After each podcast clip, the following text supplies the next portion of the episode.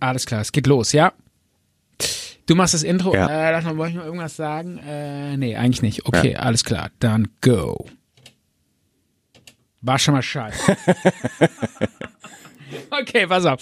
Nochmal. Neue, neu, next try. Next try. Ich zieh die Regler hoch. Ich zieh die Regler hoch und zieh dich gleich sowas von am Schwengel. Bibobau, Bibobau. Ich habe mir noch gar nicht warm gemacht. Bibobau, Bibobau, Bibubau. Bibubau, Bibubau, Bibubau, Bibubau. Sind wir da? Okay, los. Zart und bitter. Zart und bitter. Zart und bitter.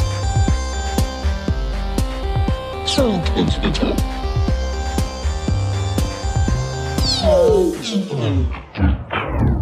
Ja, ha hallo zurück bei Zart und Bitter.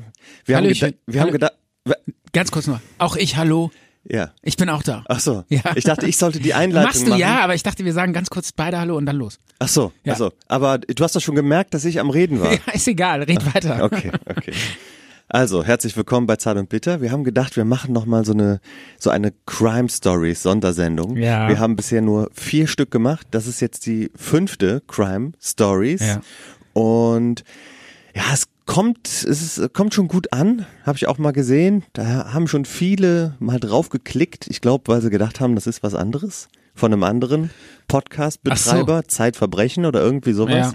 Ja. Crime Stories und dann direkt wieder abgebrochen. Ehrlich? Und ja, ja, ja haben, haben wenige das dann durchgehört. Okay. Aber ganz viele haben draufgeklickt. Ja. Und diejenigen, die jetzt draufklicken, die werden es wahrscheinlich auch komplett durchhören, weil die wissen jetzt, dass es der Zart und Bitter Crime Stories Genau. Talk Ja. ist. Und das Besondere an unserem Crime ist, dass äh, wir genauso die Crime Stories erzählen, aber wir müssen uns halt nicht so, äh, ich sag mal, akribisch und sklavisch an irgendwelche redaktionellen Vorgaben halten. Wir können auch mal ein bisschen Stimmt, wir, unter die Gürtellinie, wir können auch mal ein bisschen albern werden. Ja. Das, wir, wir, wir, es gibt ja keine Grenzen. wir Niemand. können auch so eine Crime Story mit einem Also Schuss Humor versehen. alles. Wir Ja. können machen, was wir wollen. Das ist ja bei den anderen äh, äh, Podcasts Siehst du gerade, was möglich. ich hier mache? Ja, du ziehst dir dein Hemd aus und ich sehe jetzt äh, ein Trägershirt. Das ist ein Unterhemd, sagt Ja, man auch dazu. Warum?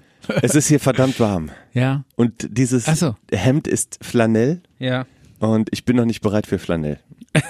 Warum? Weil es noch zu ist noch nicht die Jahreszeit für Genau. Flanell oder Ja, ich wollte nur in einem Flanellhemd reinkommen in unseren in unseren Talk, um auch eine gewisse Ernsthaftigkeit mit dazu zu bringen. Aber die Okay. habe ich jetzt erstmal abgelegt. Apropos, apropos, apropos Ernsthaftigkeit. Ja. Ähm, ich habe was Kleines mitgebracht für unseren Talk. Ja. Vielleicht sagst du ganz kurz, wor- worüber wir heute reden. ja, also wir hatten im Vorfeld überlegt, so ein paar Themen Menschenfresser, Kannibalismus, äh, das mal, was Ja. in Deutschland da so passiert ist in den letzten Jahrzehnten, mal mal mitzubringen, Ja. darüber ein bisschen zu sprechen. Ich habe auch noch einen vermissten Fall dabei. Den kann ich vielleicht am Ende noch so ein bisschen, brauche ich auch nicht so lange für. Ja. Ist auch vielleicht nicht so spannend, wie man im, im ersten Moment denkt, aber mich persönlich hat dieser Fall sehr interessiert. Ist deine vermisste Katze oder Und was? Ja. Per Person, eine vermisste so, okay. Person. Und aber hauptsächlich wollten wir das Thema Kannibalismus. ja, Serienmörder, Kannibalismus. Menschenfresser, genau. Ähm, klein, ich habe ein kleines Schmankerl da mitgenommen. Weingläser habe ich dabei. Michael, du kriegst auch eins. Danke. Schön, damit es heute ein bisschen. Ne? Wir können wir mal anstoßen. Obwohl, nee, das machen wir gleich. Ähm, warte. Hast du jetzt echt einen Wein dabei oder was? Ich habe ein Weinchen dabei und Ich denke, das ist hier so verboten zu trinken. ja, ist es auch. Aber heute machen wir eine riesen Ausnahme. Okay. Denn heute ist ein ganz spezieller Tag und du siehst natürlich auch, was ich für einen wunderbaren Wein mitgenommen Das kann echt nur Chianti sein und so Chianti, ist es ganz auch. genau. Und erklärst uns jetzt auch ein bisschen, warum ich ein Chianti mitgebracht habe. Ja, du hast an Hannibal Lecter gedacht, Ja, genau. der in der in dem in dem Film Das Schweigen der Lämmer Ja. äh, davon erzählt hat, dass er die Leber mit äh, Ja. Ich gucke gerade, wie du versuchst, die Flasche zu entkorken. es ist schon mal Okay. ein Abenteuer. Das ist schon mal der erst, das erste Crime, was wir hier. ja, aber das es ist erste schon, Verbrechen, ne? An, an dem Wein, was das Verbrechen, was man an der Weinflasche begeht, oder? Das, so ein Weinliebhaber würde jetzt sagen, das ist ein Verbrechen, oder? Warte mal, einmal, aber das müssen wir noch mal kurz, damit das auch real, damit wir auch wissen, dass wir hier nicht faken.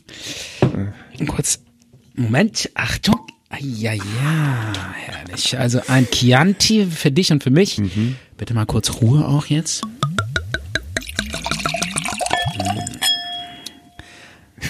Aber Hier, das, das ist für dich. Danke. Ich- ganz vorsichtig bitte da am Rand des Tisches platzieren, Ja. damit hier bitte nichts verschüttet wird. aber wenn ich es am Rand platziere, ist doch die Gefahr größer, dass es umkippt. Warum? Ach so.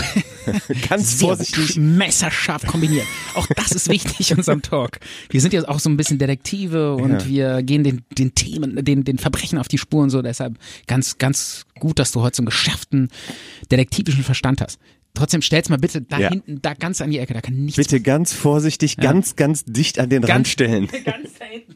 Hier, da muss es. Dankeschön. Ja. Und, ähm, Ich und, möchte aber auch mit dir anstoßen. Genau, ja, machen wir jetzt. Warte nochmal. Moment.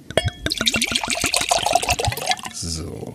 Jetzt sag doch noch mal kurz, warum ich diesen wunderbaren Chianti Ja. mitgebracht habe. Ja. Äh, Hannibal Lecter hat Chianti getrunken, als er die Leber von jemandem verspeist Genau. hat. Und dabei hat er diesen, diesen, dieses, dieses Filmzitat gesagt, was äh, mittlerweile weltbekannt ist.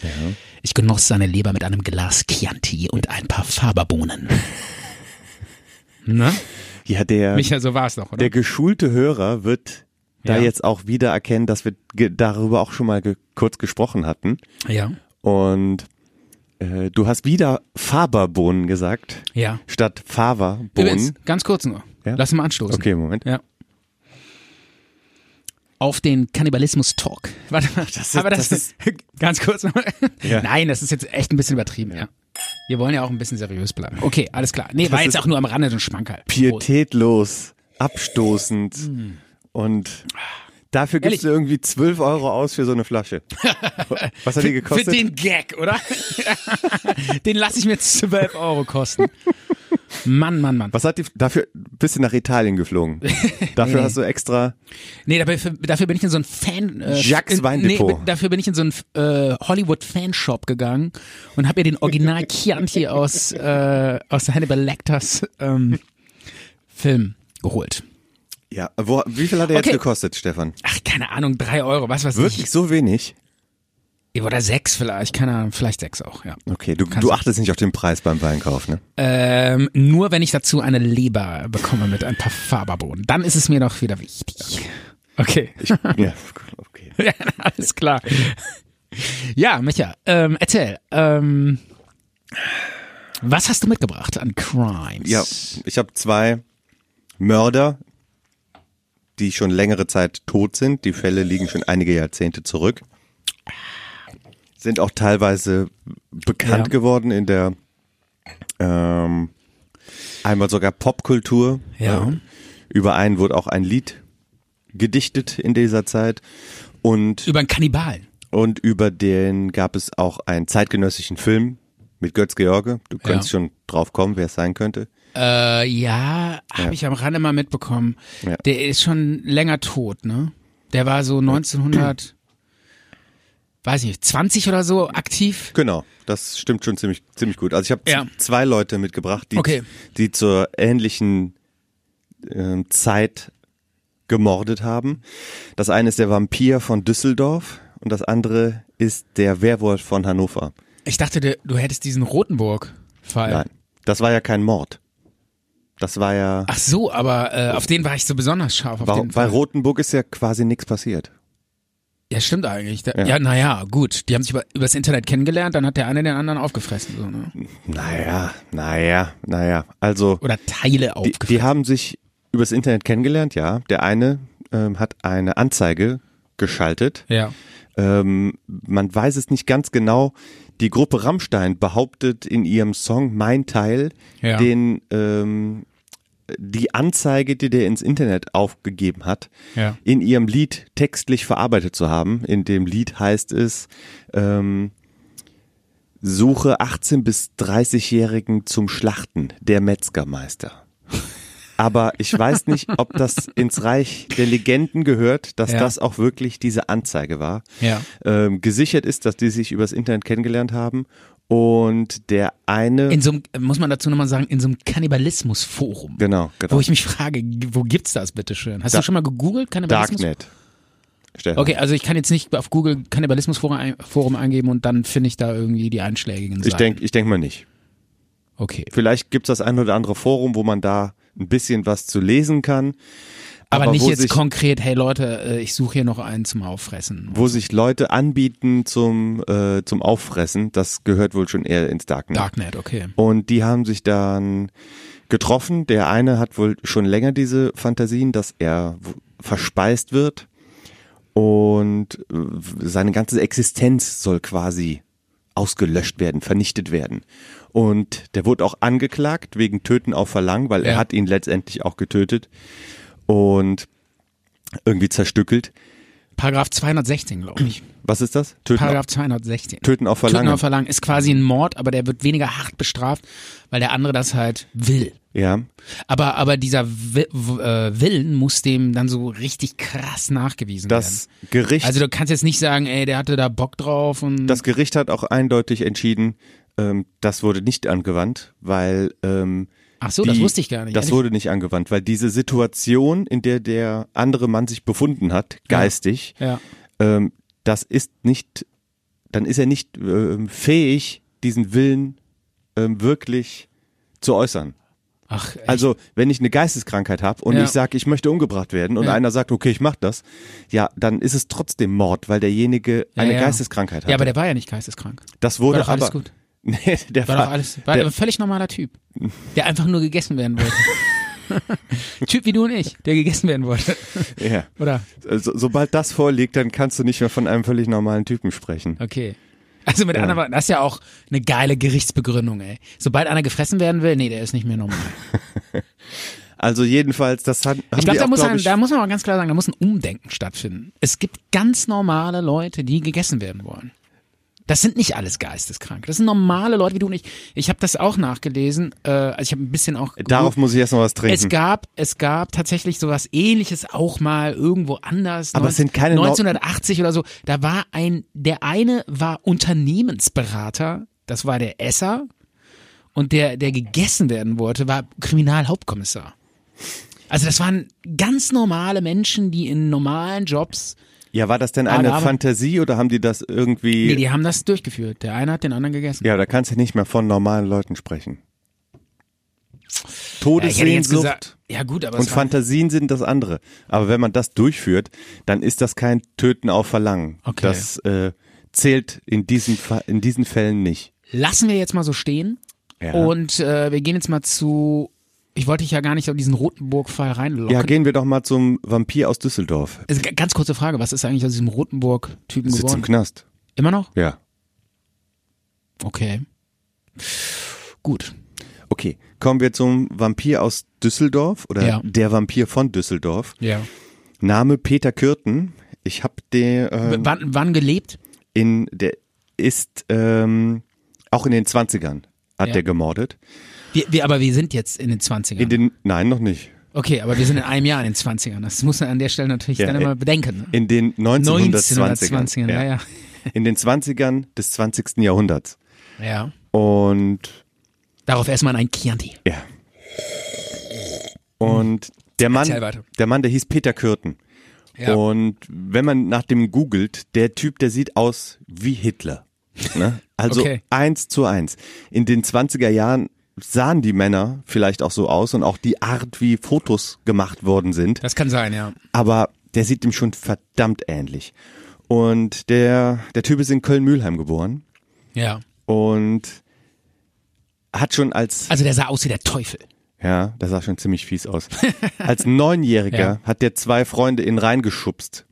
Beide ertrunken. Ach du liebe Ja. Zeit. Okay. Und hat Hunde umgebracht.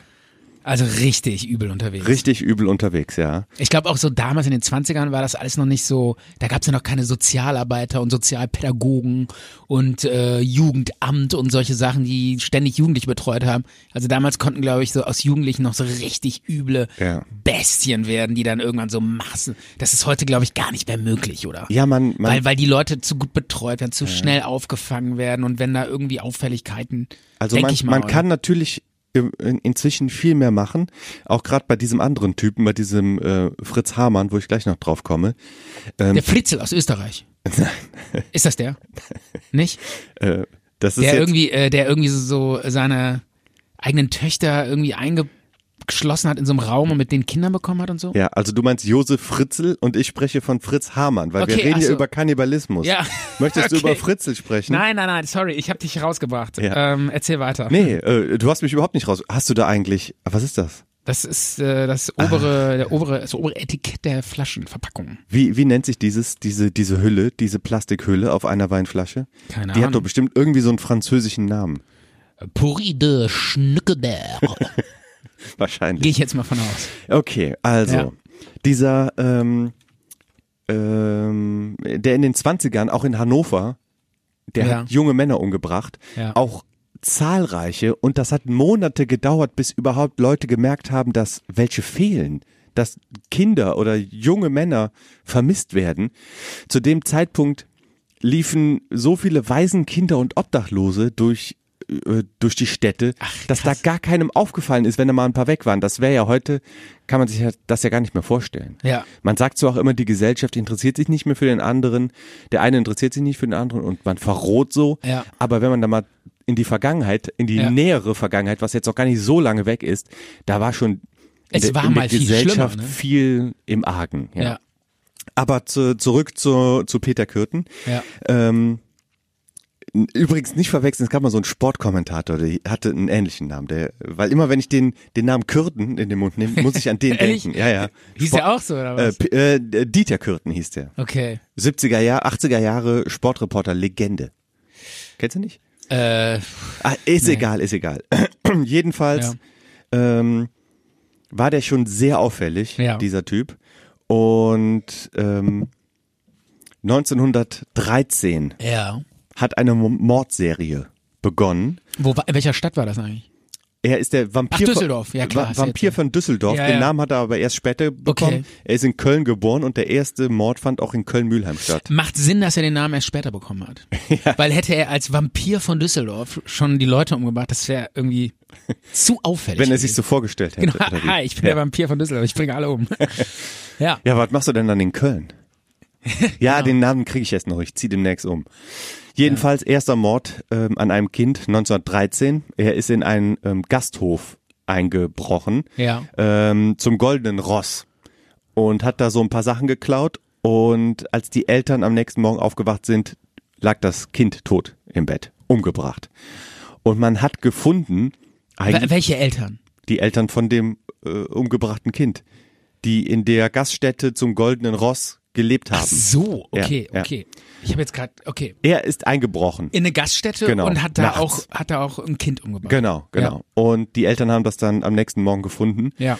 Und die Polizei hat so ganz klischeehaft wie in so einem Sherlock Holmes Roman ein Taschentuch gefunden mit den Initialen.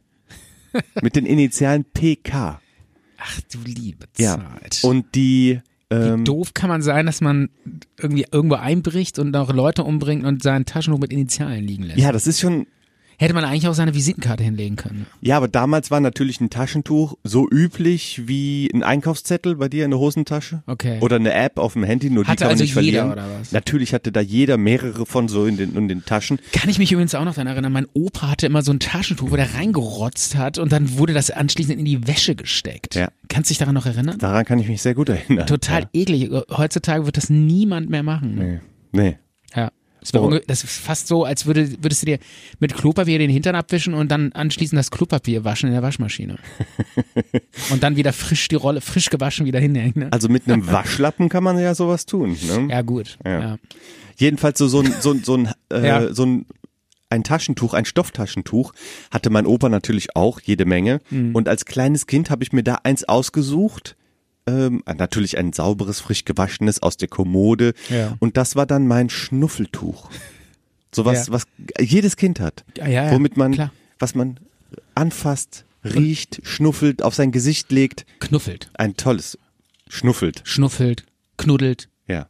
Knuffeln ist eine Mischung aus Schnuffeln und Knuddeln. Ja, aber darauf bezieht sich jetzt rein Schnuffeln. Mit einem Schnuffeltuch kann man nichts anderes machen, Okay. außer Schnuffeln. Okay. In meiner Welt. Oder knuddeln. Kuscheln. Kuscheln geht auch. Das in deiner Welt vielleicht. Okay. Jedenfalls, ähm, die Leute, denen diese Gaststätte gehört hat, die hießen Klein mit Nachnamen. Ja. Und der, ich glaube, der Schwager von dem Besitzer Ja. oder der Bruder, ne, das war der, der Bruder, ähm, der Onkel von dem getöteten Mädchen, Ja. hieß äh, Peter Klein. Und der hat gesagt, ja, ich bin sowieso im Streit mit dem, das war mein Bruder. Ach du liebe Dann haben die Zeit. den verdächtigt und verhört und so weiter, Ja. hat aber quasi zu nichts geführt. Hätte ich jetzt gedacht, damalige Justiz direkt Kopf ab. Nein, nein, nein, es hat zu nichts geführt. Okay, da, äh, bin da, ich ja erstmal beruhigt. damals wurde schon so nach Motiv, Alibi, okay, gab's, passt das gab's, also, zusammen. gab's also schon so ein bisschen Rechtssystem. Genau. Ja. Es Nicht hat- direkt, ja, hier Indizien, klar, Taschentuch, direkt Knast, Kopf ab. nee, es hat nicht, es okay. hat nicht zusammengepasst. Ja.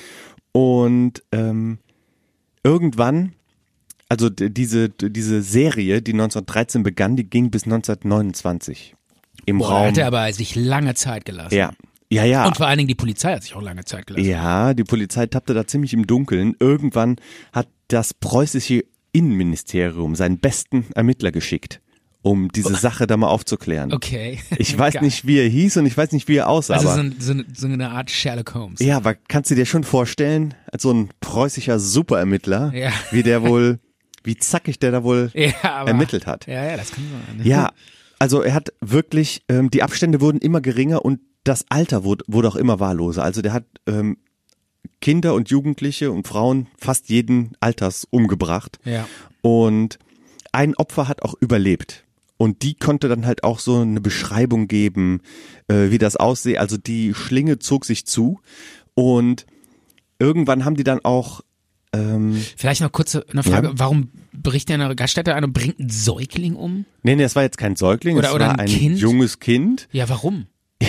Warum? Das, also nach, die Frage nach dem Warum, die haben sich da Psychologen, Ermittler und so weiter. Warum Okay. hat der zwei Freunde als Neunjähriger ihn reingeschubst, die dann sogar ertrunken Okay, sind? okay, ja. Der Typ, der war geistesgestört, wahnsinnig. Ja.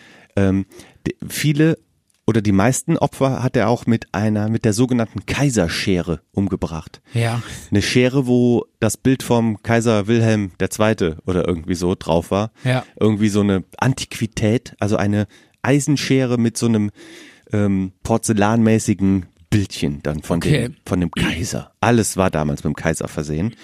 Und das Ding hat er wohl oft benutzt. Ja. Und in Düsseldorf hat er wohl auch einen Schwan umgebracht und das Blut von dem Schwan getrunken. Und Okay. dadurch hat er den Namen Vampir von Düsseldorf bekommen. Ach also die so, anderen, die er da okay. umgebracht hat, da hat er wohl keinen Kannibalismus durchgeführt. Ja. Aber trotzdem zählt er da in diese Reihe und weil Okay. er so abnorm und bestialisch die Leute umgebracht hat Ja. und auch so viele über einen so langen Zeitraum, wurde dann auch ähm, ähm, 1929 mit dem Fallbeil hingerichtet. Ach, die haben den dann bekommen, oder Die was? haben den bekommen und er wurde exekutiert. Wie haben die den gekriegt? Ähm, ja, durch diese Zeugenaussagen Ja. und so weiter, die Schlinge zog sich, zog sich enger. Es gab da diesen Typen, der ähm, in Düsseldorf einen Schwan ähm, umgebracht hat und das Blut gefressen hat, äh, getrunken hat. Ach, den, den haben sie bekommen, oder? ja, und dann, das ist ja der. Ach so. Das ist ja der gleiche. Und dann haben sie gesagt, ja, warte mal, vielleicht ist der das ja, Ja, so. also ja. die konnten dann da in diese Richtung ermitteln und Ja. er hat auch direkt alles gestanden. er, er war aber, direkt- er war aber ein bisschen geistesgestört, oder? Er hat direkt alles gestanden. Motiv Menschenhass. okay. Ja. Und die haben dann am Ende auch, ähm, Aber, ja. die haben dann am Ende auch sein, sein, der, er wurde ja ähm, guillotiniert, sagt man das so? Gu- guillo- Guillotiniert. Ja. Also hingerichtet mit dem Fallbeil. Und die Wissenschaftler und Ärzte haben dann seinen Kopf untersucht und haben festgestellt, es ist ein ganz normaler Kopf. ja Keine Anatomie, ja, hat man damals noch gedacht. Ja, aber damals, man kann ja gar nichts, also man kann im Kopf ja gar nichts feststellen. Aber die haben damals Also- halt noch so gedacht, die haben ja vermessen mit dieser Art von Zirkel, Ja, ja. wollten bestimmte Gesichtsformen unterschiedlichen, war ja auch damals dann äh, der, der dieser Rassismus.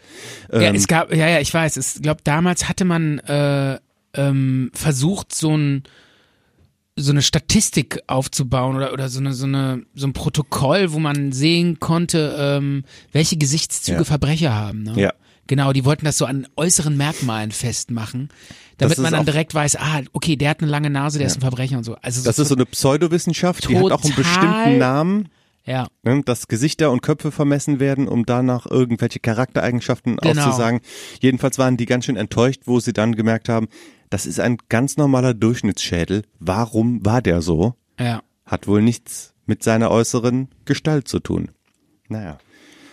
Und dieser andere Typ, von dem ich ähm, etwas berichte, das ist dieser sogenannte Werwolf von Hannover. Ganz kurz noch. Ja? Und das haben die verfilmt mit Götz George? Nee, ne? Das ist hier der Werwolf von Hannover, Fritz Hamann. Ach so, jetzt, das jetzt Ja. kommt. Das haben die, Okay. das haben die verfilmt, haben aber da auch andere mit einfließen lassen. Also Ja. es geht nicht nur 100 Prozent um diese Person, Ja. sondern auch noch ein bisschen was, äh, äh, um, um, also mehrere Fälle so zusammen ge, äh, gestrickt, dramaturgisch. Das machen ja viele Filme so. Ja.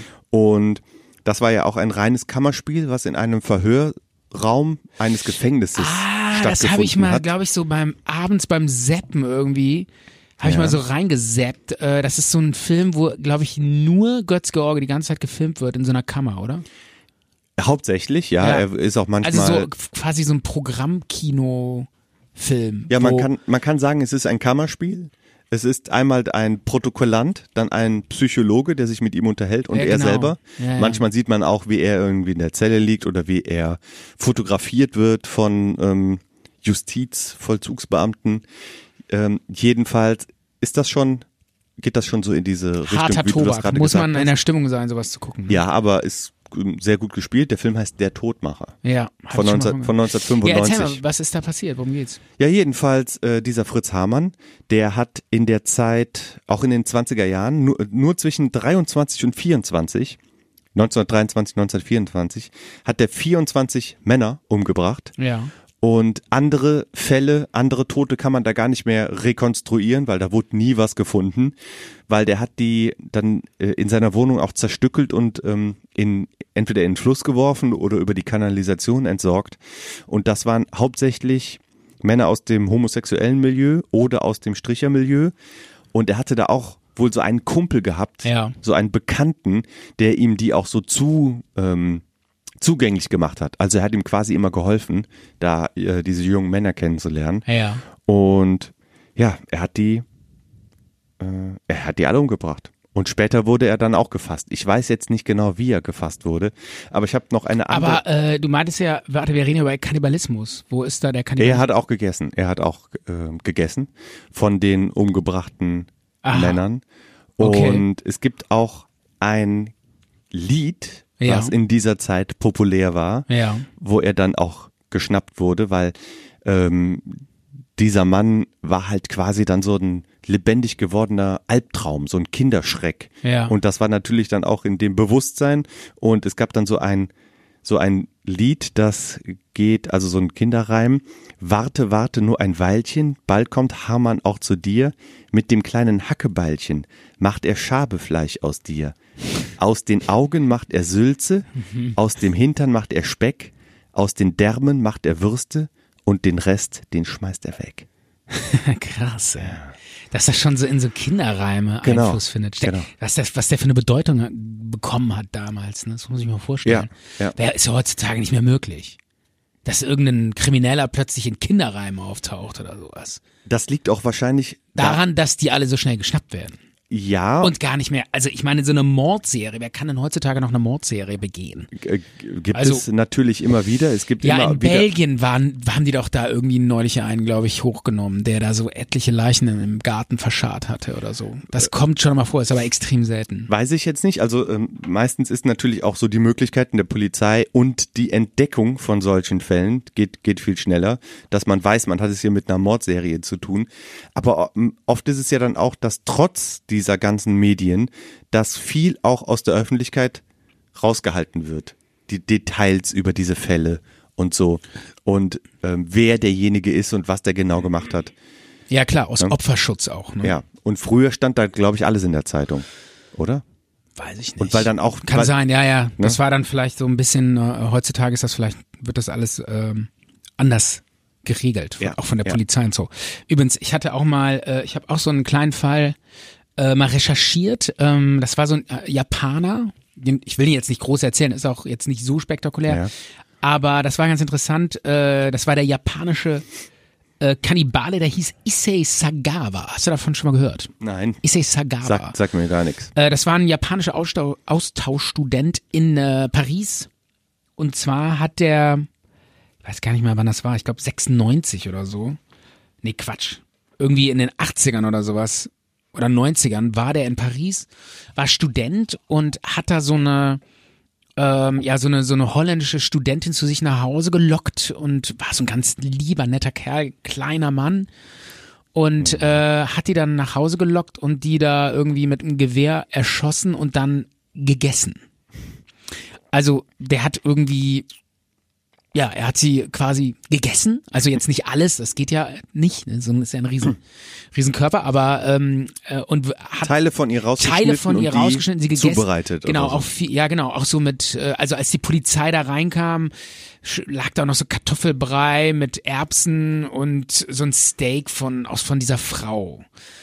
Äh, der hat ja was aus dem Hintern geschnitten. Also die sind aber sehr schnell auf seine Spur gekommen, oder wie? ja, und zwar hat er pff, zwei Tage nach seiner Tat hat er diese Frau in Koffern gesteckt, ähm, zerteilt in zwei Koffer und die irgendwie im Bois de Boulogne in, äh, an der Seine in Paris irgendwie abgestellt äh, mit so zwei Koffern und das war relativ auffällig und die haben sofort bemerkt, da ist irgendwas, irgendwie ist das komisch, weil da so ein, ein kleiner Mann zwei riesen Ko Koffer zu zum Und dann an den Fluss stellt zum und Fluss, abhaut. genau. Und dann haben die den beobachtet, verfolgt und so und ähm, äh, haben den geschnappt und das Ja. war ging super schnell. Ja. Und haben den bekommen und die Polizei ist in die Wohnung rein, hat dann direkt gesehen, was da abging. Ne? Der hat im Kühlschrank lagen noch viele, viele Körperteile, die er sich aufbewahren wollte, um sie später zu essen und so. Und ähm, Motiv?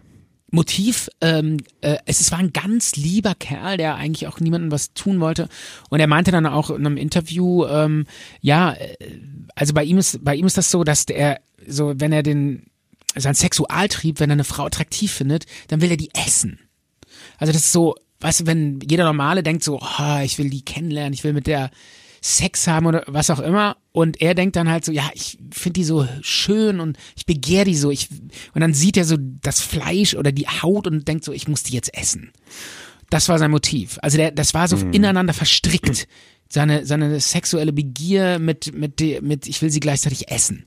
Und das hat er auch so erzählt und das hat er auch Psychologen so erklärt, dass das so ist und dass er das irgendwie nicht verhindern kann, dass es einfach so ist. Also Psychopathen, die haben ja keine Kontrolle und keine Grenze, weil die Grenze zwischen Begierde, Sexualität ähm, und auch, äh, ich sag mal, anknabbern, beißen, meinetwegen auch ein bisschen fester, das ist ja äh, was ganz anderes. Und ein gefestigter, gesunder, psychisch stabiler Mensch, der, ähm, der weiß ja, ähm, das zwischen anknabbern und reinbeißen und umbringen und aufessen, dass es da ähm, Also ich will mich, ich, gibt, Ja, ich will ne? mich da jetzt nicht zu weit aus dem Fenster lehnen. Ich bin jetzt also der ist doch Psychologe. eindeutig psychopathisch. weiß ich gar nicht, ob das psychopathisch ist. Äh, ich würde sagen, ein, er hat ein tiefgreifendes äh, psychologisches Problem. Aber Psychopathen sind ja eher Leute, die überhaupt keine Emotionen entwickeln können. Und er konnte sehr wohl Emotionen entwickeln, sogar sehr starke. Er hat diese Frau begehrt. Ach, aus Mitleid hat er die erschossen. Nein, er hat die vergöttert und äh, also da waren Emotionen. Ein Psychopath hat er gar keine Emotionen. Okay. Der, er meinte auch, es tat ihm so leid, dass er sie töt, getötet hat. Es tat ihm unglaublich leid. Er, er mochte sie auch. Aber wie hätte er sonst von ihr essen können? Aber- sie hat es ja nicht erlaubt. Er hatte tatsächlich vorher mal noch in Japan ist er bei so einer äh, Frau eingestiegen ins Fenster hatte gesehen, wo die gewohnt hat und fand die total attraktiv, ist ins Fenster eingestiegen und hat sich nachts an sie rangeschlichen und wollte ihr mit einem Messer ein Stück aus ihrem Hintern rausschneiden, um das dann zu Hause zu essen. Hat natürlich nicht funktioniert.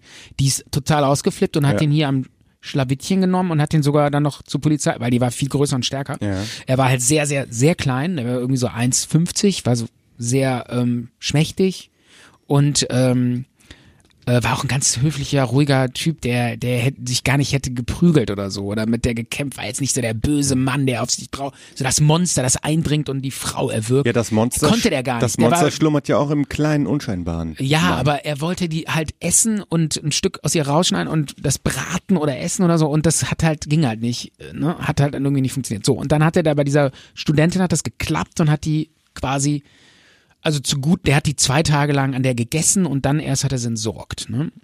Und äh, dann haben die, hat die Polizei den direkt ähm, einkassiert. Der hat auch alles zugegeben, überhaupt kein Problem. Und äh, dann hatte der aber sehr reiche Eltern in Japan. Die waren, hatten gute Jobs. Der Vater war, glaube ich, ein hohes Tier in der Verwaltung oder so. Oder sogar ein Rechtsanwalt, ich weiß nicht. Und der, sein Vater hat ihm dann, hat ihm dann einen sehr guten äh, französischen Rechtsanwalt zur Seite gestellt. Der hat es geschafft, ihn dass er nicht in Frankreich verurteilt wird, sondern ausgeliefert wird nach Japan. Mhm. Und in Japan gab es äh, kein Gesetz, das sagte, damals, wenn du eine Straftat im Ausland begangen hast, wirst du auch in, in Japan in den Knast kommen. Und dann war der, ab dem Zeitpunkt, kam der dann noch zwei Wochen ins Krankenhaus und ab dann war der ein freier Mann. Bis heute, bis heute. Ist lebt, lebt heute noch. Ist ja eine Riesenidee, jemanden Bis, hat, saß kein, auszuliefern. saß kein, kein Tag im Gefängnis. Ist ja, Nichts. ist ja eine Riesenidee, jemanden auszuliefern als Justiz, wenn man weiß, dass in diese, dass dieses Verbrechen in dem Zielland überhaupt nicht strafbar ist. Dann ja, das ist ja äh, ein Justizskandal, kann man sagen. eigentlich schon. Aber Was wäre in, in guter einem, Anwalt, der das hinbekommen hat. was wäre in einem deutschen Gericht diese Mordmerkmale? Heimtücke ist gegeben. Also vielleicht dieses Essen ist vielleicht ein niedriger Beweggrund. Ja. Und, Und- Heimtücke, ich lade jemanden zu mir ein äh, unter Genau, ja, ja. falschen das sowieso. Ne? Also genau und und vor allen Dingen äh, von hinten erschießen ist Ja. immer heimtückisch. Okay. Klar. Was gibt's noch für Also er hatte ihr gesagt, kannst du mir mal dieses Ge Gedicht da übersetzen? Und dann hat sie ihm was vorgelesen und dann hat er sie von hinten erschossen. Also das ist sowieso Heimtücke. Wäre auf jeden Fall Mord Ja. gewesen und Okay, lebenslänglich. okay. Brauchen wir uns gar nicht drüber unterhalten. Wär Und höchstwahrscheinlich auch anschließend Sicherheitsverwahrung. Genau, ja. Ne? Und ähm, das Witzige ist, der lebt heute noch. Der hat, gibt offen, der ist dann so ein Star in Japan geworden. Der In wurde dieser kranken, Genau, der, perversen der war dann so der, der Kannibale, der japanische Kannibale, war, wurde ein Medienstar. Alle fanden das voll gruselig mit dem. Äh, jede Sendung wollte ihn haben. Äh, er musste erzählen, wie das war und ob er noch dieses Bedürfnis hat. Und er hat dann mal gesagt, ja, also es schlummert noch in mir und natürlich, ich habe ja noch keine Therapie gemacht und so. Und das ich habe ja kein Geld für eine Therapie. Genau, und, und auch passiert, keine Zeit. Auch keine, ja, was weiß ich. Also ganz Und skurril. Lust ehrlich gesagt auch nicht so wirklich. Naja, also das war ja auch immer so das, womit die Medien gespielt haben. Ja, er ist noch, äh, er, es kann jeden Moment passieren und so. Dann hat er 19 Bücher geschrieben, hat viel Geld verdient damit. über seine Geschichte des Kannibalismus und ähm, dann, jetzt kommt das Skurrilste, dann ist er Pornostar geworden. Ach Gott. Ja, er wollte, er, äh, die wollten ihn für Pornos und haben dann immer so skurrile Pornos gedreht, wo er dann so, äh, so irgendwie mit den Frauen isst und dann kam es zum Sex und also dieser, einfach dieser Kitzel, der Kannibale spielt in einem Pornofilm mit. Also Riesenerfolg ging, äh, ähm, ging eine Zeit lang sehr, sehr gut bei ihm, lief gut. Also die, diese Konsumenten, die sind doch genauso naja, Krank, nicht, nicht, krank, aber genau, Ja, ja, ne? ja. wie der Kannibale Ja. selbst ungefähr. Ja. Ich will so Also- ein Kannibalismus-Porno mir angucken. Ich gebe dafür ganz viel Geld aus. Genau. Also, aber aber der das ist dann das ist nur ein guter Porno, wenn es auch wirklich mit einem echten Kannibalen gedreht wird, ne? Also es muss dann schon echter sein. ja. Und ähm, hochinteressant, du jetzt ich weiß jetzt, ich weiß welche Frage du mir jetzt stellen wirst. Und zwar kommt die Frage warum äh, wie wie entwickelt man sowas? Wie kommt's dazu? Und auch da hatte ich ein bisschen recherchiert, da war ein Therapeut, der meinte, ja, das ist gar nicht so unwahrscheinlich, dass man dieses Gefühl, ich will irgendwie ein, ein, ein et, etwas, was ich sehr liebe, auch essen, das ist gar nicht so ungewöhnlich.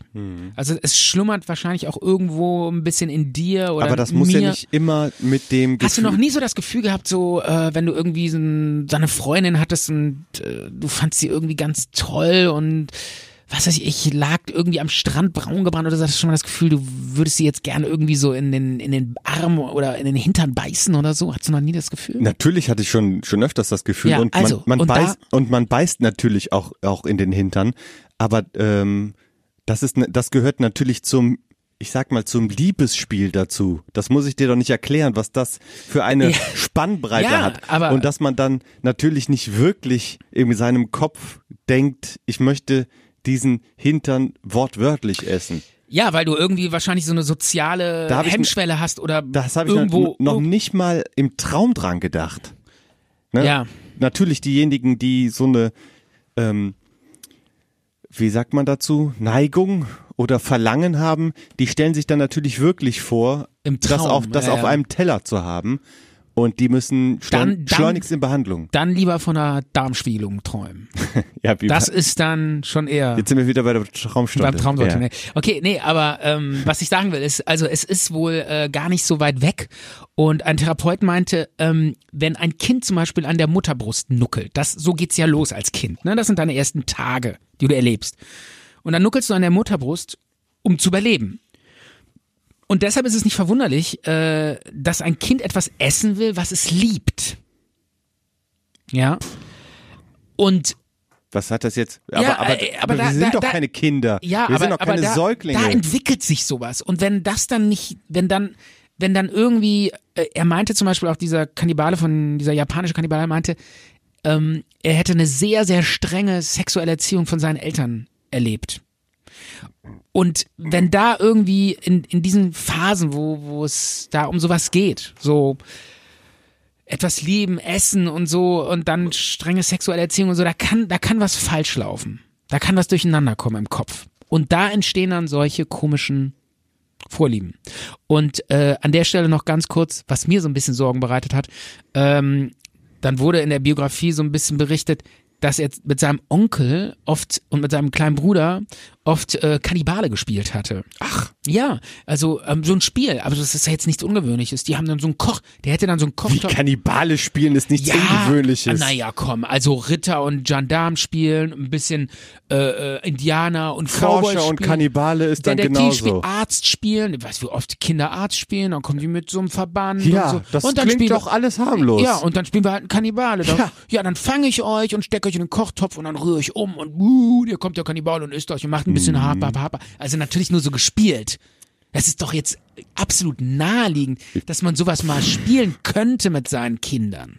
Oder? Naja, Monster und ich hab dich zum Fressen gern, klar, aber Also- Kannibale spielen. Och, das ist doch lustig. Ja. Ich spiele je, ich, Siehst du ja, wozu das geführt hat, dieses tolle Spiel. Ja, aber das ist ja nicht der alleinige Grund. Aber da kommt vieles zusammen. Aber das spielt wohl auch eine Rolle.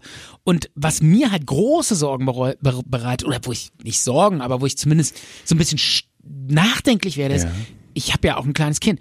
Und wie oft spiele ich mit dem irgendwie so, so, so irgendwie so Dinosaurier und und Tiger und dann Ja. und dann springen wir so übers Bett und und fallen uns an und Das bei- klingt noch und dann, und dann beißen harmlos. und dann und dann auch so ein bisschen mit beißen und fressen und wow, jetzt fresse ich dich und so.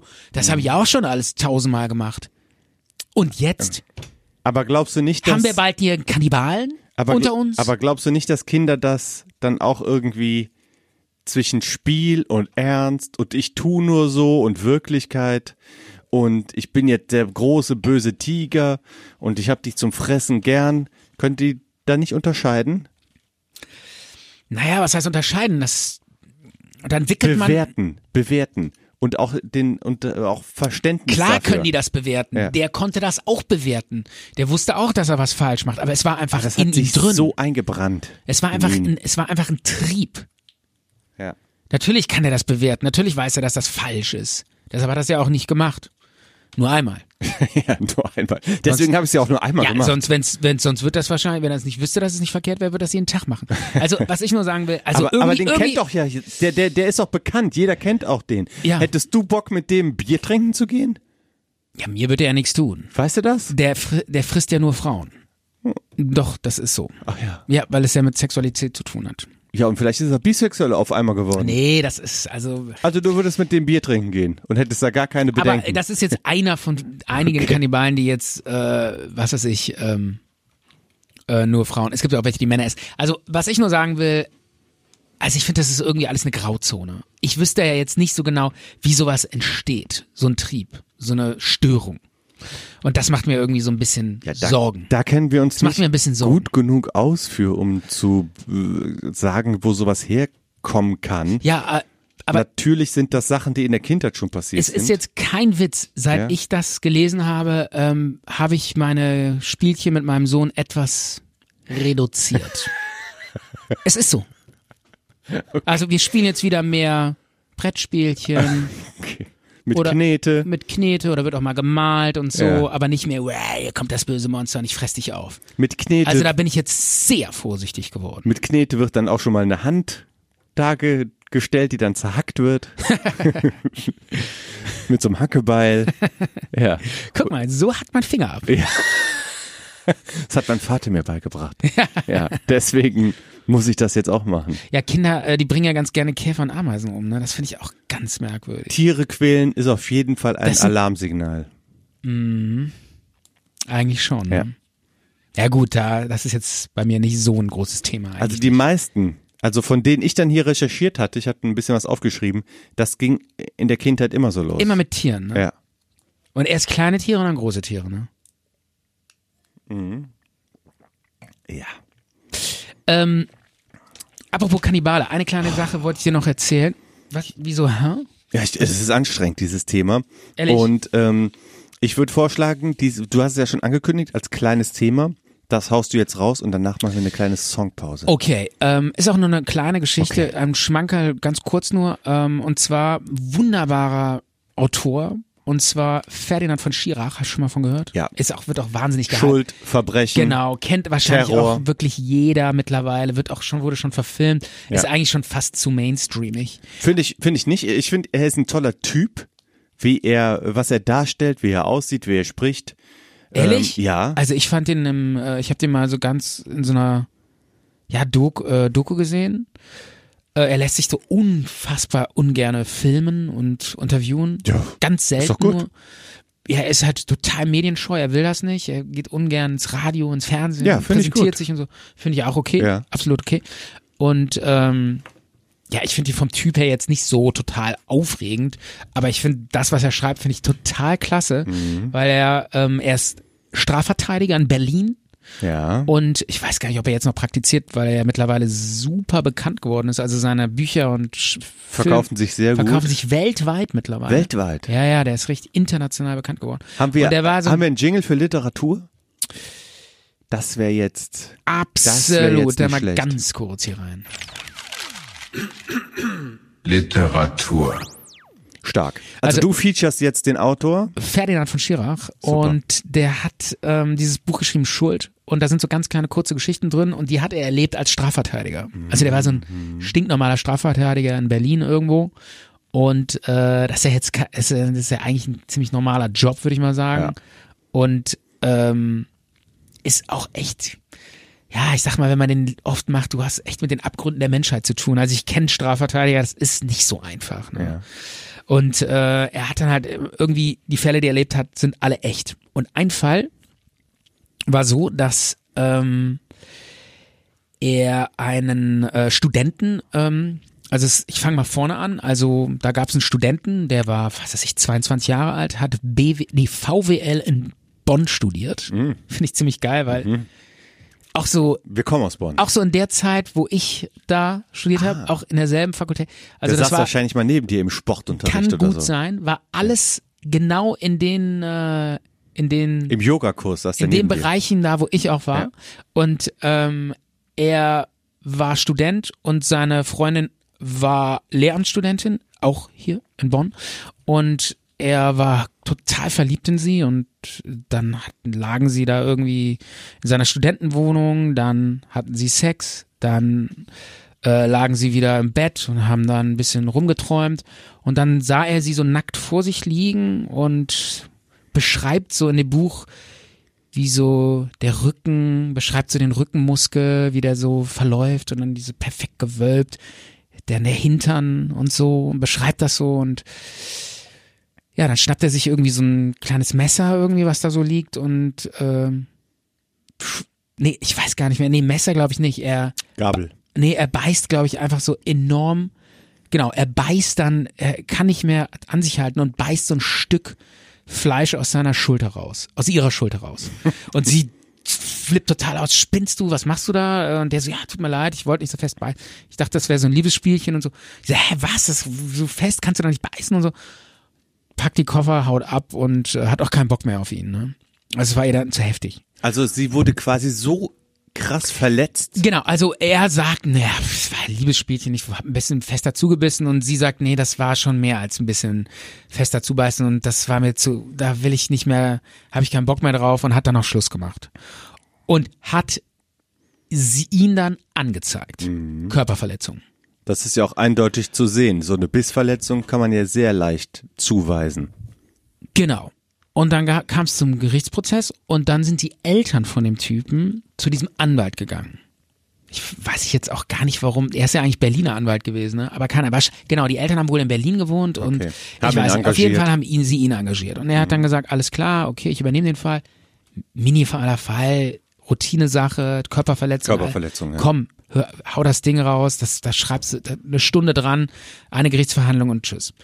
Und ähm, dann kamst zu dieser Begegnung? Begegnung mit dem äh, Jungen und äh, es kam auch zu einer Gerichtsverhandlung und äh, dann wurde das so durchgesprochen und er meinte so, pff, ja, keine Ahnung, ich wollte eigentlich nur so ein Spielchen machen und ähm, dann gab es so eine minimale Strafe irgendwie und äh, dann äh, wurde das Ding auch, glaube ich, abgeurteilt oder sogar eingestellt und fertig. Aber er kam dann nochmal nach der Gerichtsverhandlung zu dem Anwalt abends und hat ihn abgefangen in seiner Kanzlei. Und was mit den Eltern? war? Du hast doch gesagt, die Eltern wollten irgendwas. Genau, die haben ihn einfach engagiert als Anwalt. Ach so. Und dann war alles gut. Und dann haben die, hat er dann abends sich mit dem Anwalt auf die Treppe gesetzt und meinte so, ja, ich will nochmal mit Ihnen reden. Und der Anwalt, ja, was ist denn? Klar können wir reden.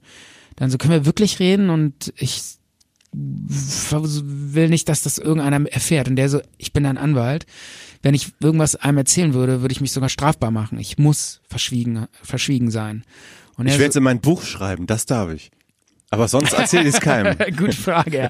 Okay, das ist natürlich jetzt, stimmt, ja, jetzt wird über, aber das, oh komm, ohne Namen und ohne Ja. Ein Typ aus Bonn, der seine Frau gebissen hat. Also, das kann Ja, keiner komm, das hätten rausfinden. wir auch wir sein Ja. können. Also komm, so, das kann man jetzt nicht wirklich einengen, oder? Ja. Und, äh, und dann der so, ja, okay, und dann so, pass auf, äh, was ist denn los und so. Äh, und der so, und der Anwalt ahnte schon so. Und er so, sag mal, ähm, hattest du das Bedürfnis, wirklich da reinzubeißen? War das ein Versehen oder wolltest du sie wirklich beißen? Und sag mal, er, wolltest du sie sogar essen? Und er so, druckst du rum und er so, hey, das ist kein Problem. Es gibt viele Kannibalen. Also, hat er so nicht gesagt. Es gibt viele, die dieses Verlangen haben. Das ist eine psychologische, sag ich mal, Störung, aber die kann man, die kann man behandeln. Das ist kein Problem. Wir können da offen drüber reden. Wolltest du sie essen? Und er so, ja, ich wollte sie essen. Und er so, okay, äh, dann pass auf, ähm, ruf mich morgen an und ich werde dir einen guten, bekannten Psychologen raussuchen. Ich werde den Tisch reservieren.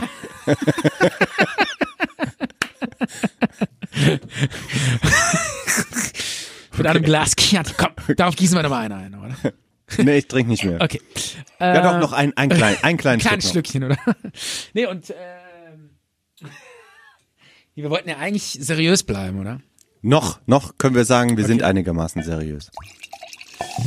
Ähm, ja, und dann meinte der so, dann melde ich morgen. Ich ähm, werde hier, ich werde einen schönen Chianti raussuchen, schön Chianti aufmachen. Und äh, nee, und dann äh, meint, und dann pass auf, am nächsten Morgen Ja. kamen die Eltern total aufgeregt. Äh, also er meinte, ja, ich suche dir einen Psychologen raus, alles cool, melde dich, kein Problem. Am nächsten Morgen kamen die Eltern mega aufgeregt in die Kanzlei, haben sich total aufgeregt, meinten, sind sie eigentlich völlig verrückt, was reden sie meinem Sohn ein und äh, hiermit äh, kündige ich das Mandat. Wumms. Alles gekündigt, Ende, tschüss, nie wieder was von ihm gehört. Oh. Dann, vier Jahre später, hat er mal einen Vortrag gehalten oder, oder zehn Jahre später oder irgendwann, einen Vortrag gehalten in Österreich an der Uni. Danach kam, ähm, ich glaube, ein Rechtsanwalt zu ihm oder so und meinte so, hören Sie mal, ähm, hatten Sie mal diesen, was weiß ich, Sowieso Typen? so und so Typen, Peter Müller oder keine Ahnung, wie der hieß, äh, als Mandanten und der so, ja, stimmt, den hatte ich mal. Der so, aha, okay, weil den hab ich jetzt als Mandanten. Und der so, ach echt? Äh, was hat er denn gemacht? Und der so, der hat eine junge Frau umgebracht. Oh shit. Umgebracht und? Geschichte vorbei. Tja. Kurze Geschichte. Aber krass, ne? Also, Ja. es schlummerte in ihm. Hätte er besser mal sich Hilfe geholt? Und Er zu diesem Spezialisten den, gegangen. Wäre zu dem Hm? Spezialisten gegangen. Und er hat dann doch, wurde alleine gelassen mit seinen Trieben und Ja. Fantasien und hat sie dann wahrscheinlich irgendwann ausgelebt. Ich würde sagen, Stefan, Song, oder? wir beide machen brauch eine jetzt Pause. Wir machen jetzt die kurze Pause. Ich habe einen Song dabei. Du kannst ihn dir anhören. Es passt zu Crime, würde ich sagen.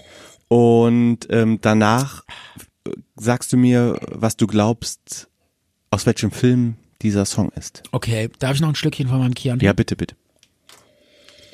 Ist das pietätlos, dass wir jetzt hier so ein Chianti trinken? Das ist doch ganz normaler Wein.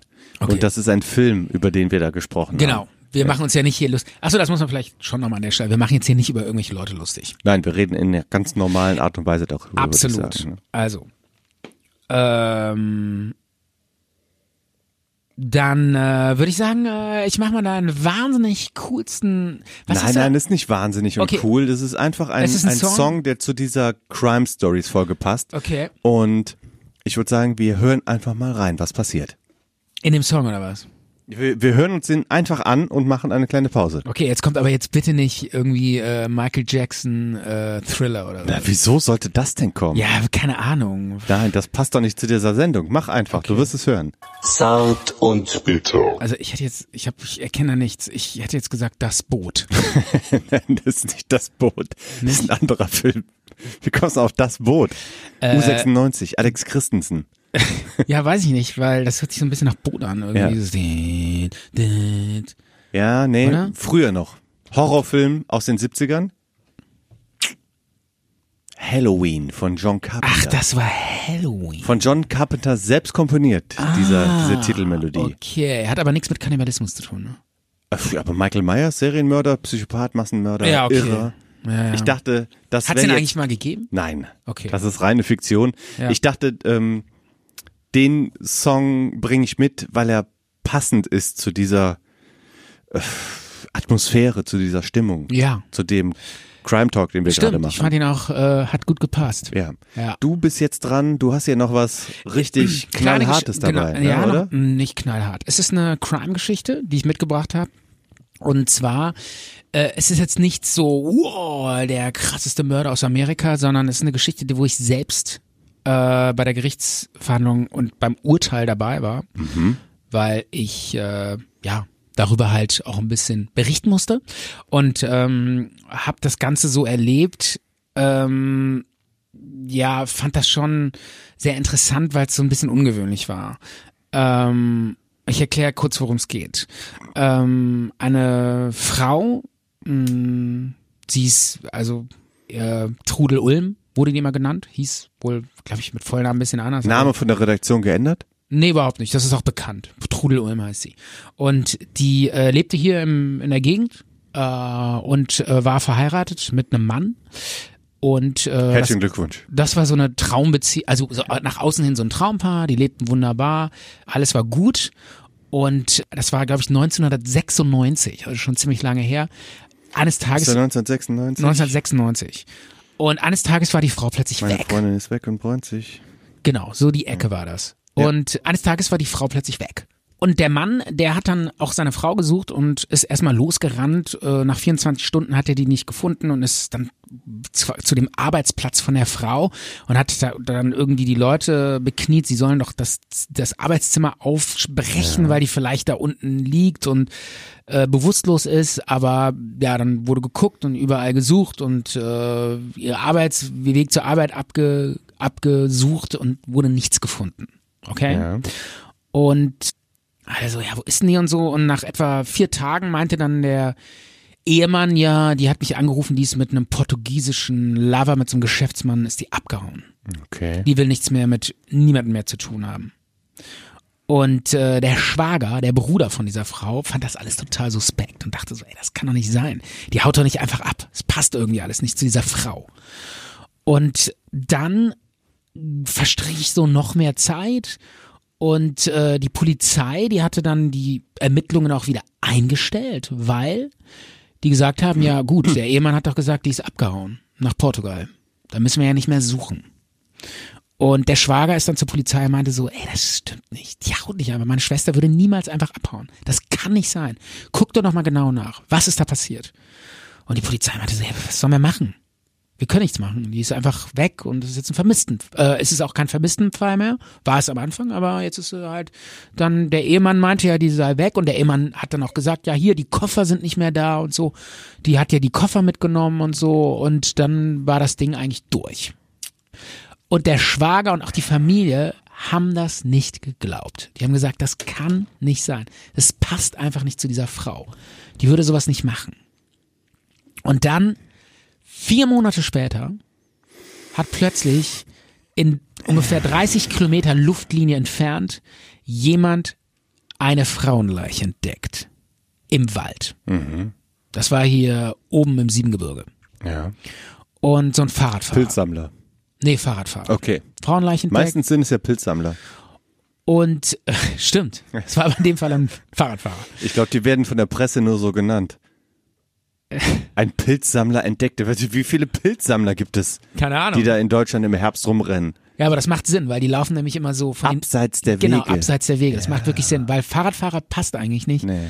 weil die ähm, Ein Fahrradfahrer muss ja drüber stolpern, drüber fallen. naja, der der fährt halt nur auf Wegen. Ja. Das stimmt. Ja, eben. Der müsste ja dann über die drüber fahren. Ja, aber äh, das stimmt. Aber ich denke mal, sie wurde auch nur an einem Wegesrand verscharrt. Okay.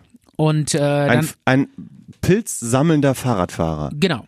Der hat, äh, sagen wir mal, ein pilzsammelnder Fahrradfahrer, der hat dann die Fra eine Frauenleiche entdeckt und dann hat irgendwie, haben alle gesagt, wer ist diese Frau? Äh, die da, die war natürlich kaum noch zu erkennen, weil die schon seit vier Monaten diese Frauenleiche im, im vermodert war und in so einem feuchten Waldgebiet lag. Ja. Und ähm, dann ha- hat keiner gewusst, wer das ist und so anderthalb Meter von dieser Frau entfernt lag eine Sektflasche, eine äh, ausgetrunkene und diese Gegend war auch so ein bisschen bekannt als Straßenstrich, so Okay. als Strichgebiet. Also da waren so Prostituierte, viele osteuropäische Prostituierte und dann gingen so die Ermittlungen, also die haben Polizei hat sehr stark ermittelt in Richtung Osteuropa. Und äh, sogar das FBI wurde eingeschaltet. Das musste so eine Phantomzeichnung äh, anfertigen. Das konnte damals, n- 1996, konnte sowas eigentlich nur das FBI. Das, diese Fähigkeit hatte das äh, BKA noch nicht, die konnten das nicht. Da mussten die Amis kommen und dieses, diesen Schädel. Ich dachte, das macht man schon seit 50 Jahren. Ja, aber das war da noch nicht so aus. Ja, die brauchten aber so einen Phantomzeichner. Nee, die haben den Schädel rekonstruiert. Das gibt's auch, haben die aber nicht gemacht. Die haben nur eine Phantomzeichnung. ja, von was eine Phantomzeichnung? Von diesem völlig abge... Vom Schädel, eine Ja, Phantomzeichnung. von dieser Leiche, irgendwie, die jetzt kaum noch, die völlig entstellt war, weil die natürlich nicht mehr zu erkennen war. Und das haben die geschafft. Die haben eine Phantom- Phantomzeichnung gemacht und die sah auch sehr so aus wie die Frau, die mal ursprünglich aussah. Und dann haben die das auch in der Sen in so einer Sendung Aktenzeichen XY gesendet und meinte, meinten, wer kennt diese Frau? Und da meinte irgendwann so ein Arbeitskollege von der Trudel Ulm, meinte so, äh, ja, pass mal auf, frag doch mal, ob das, guck doch mal, ob das vielleicht nicht die Trudel Ulm ist. Ist ja naheliegend, oder? ja, ja. Ich meine, 30 Kilometer Luftlinie von ihrem Wohnort entfernt im Wald. Und dann äh, ist die Polizei hin und hat sich dann die Leiche genommen und hat gesagt, okay, hm, Könnte passen. weiß ich nicht, können wir nichts zu sagen, dann holen wir uns doch mal einen Zeugen. Nehmen wir uns doch am besten mal den Ehemann. Was ist mit einem DNA-Abgleich? Moment, nehmen wir uns doch jetzt erstmal den Ehemann. Den gucken wir, gucken wir mal, ob der da die erkennt. Dann ist der Ehemann, da haben die den Ehemann genommen und gesagt, Erkennen Sie diese vermoderte Leiche oder was? so ungefähr. Ach komm. Ja, so haben die das gemacht. Die haben den Bilder gezeigt, was auch immer. Jetzt vielleicht nicht, vielleicht bestimmte Sachen nicht. Ich weiß nicht. Das ist, ich weiß nicht. Ich weiß, ja, ich weiß nicht, wie die Polizei da vorgeht, aber die müssen ja irgendwas machen. Gucken Sie mal diese Knochen. Könnte doch passen, oder? Erkennen Sie diesen, Ja, äh, erkennen Sie diesen Schädel. Ich weiß nicht, aber, so ist es halt. So, so geht die Polizei vor. Die geht dann, die holt sich Zeugen und zeigt so, guck mal. Also die haben zum Beispiel. Der hätte ich einfach Ja, ich im weiß- Labor abgecheckt. Naja. Geben Sie mal eine Zahnbürste Ja, von aber Ihrer Moment Frau. mal. Moment mal.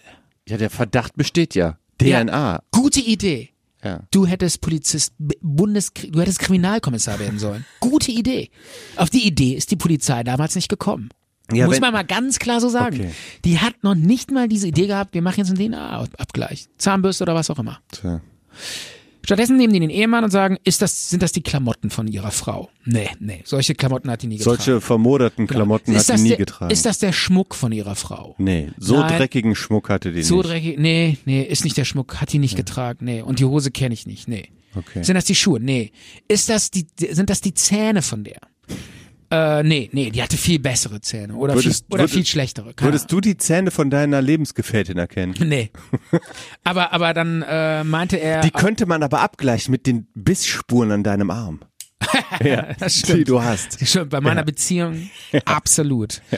Ähm, und äh, ja, und dann äh, haben die dem Ehemann so gefragt, ja, okay, und er hat dann noch gesagt, nö, die hatte ja auch, pff, keine Ahnung, ist nur, die hatte viel bessere Zähne oder viel schlechtere Zähne und dann war das Ding gegessen, Ende.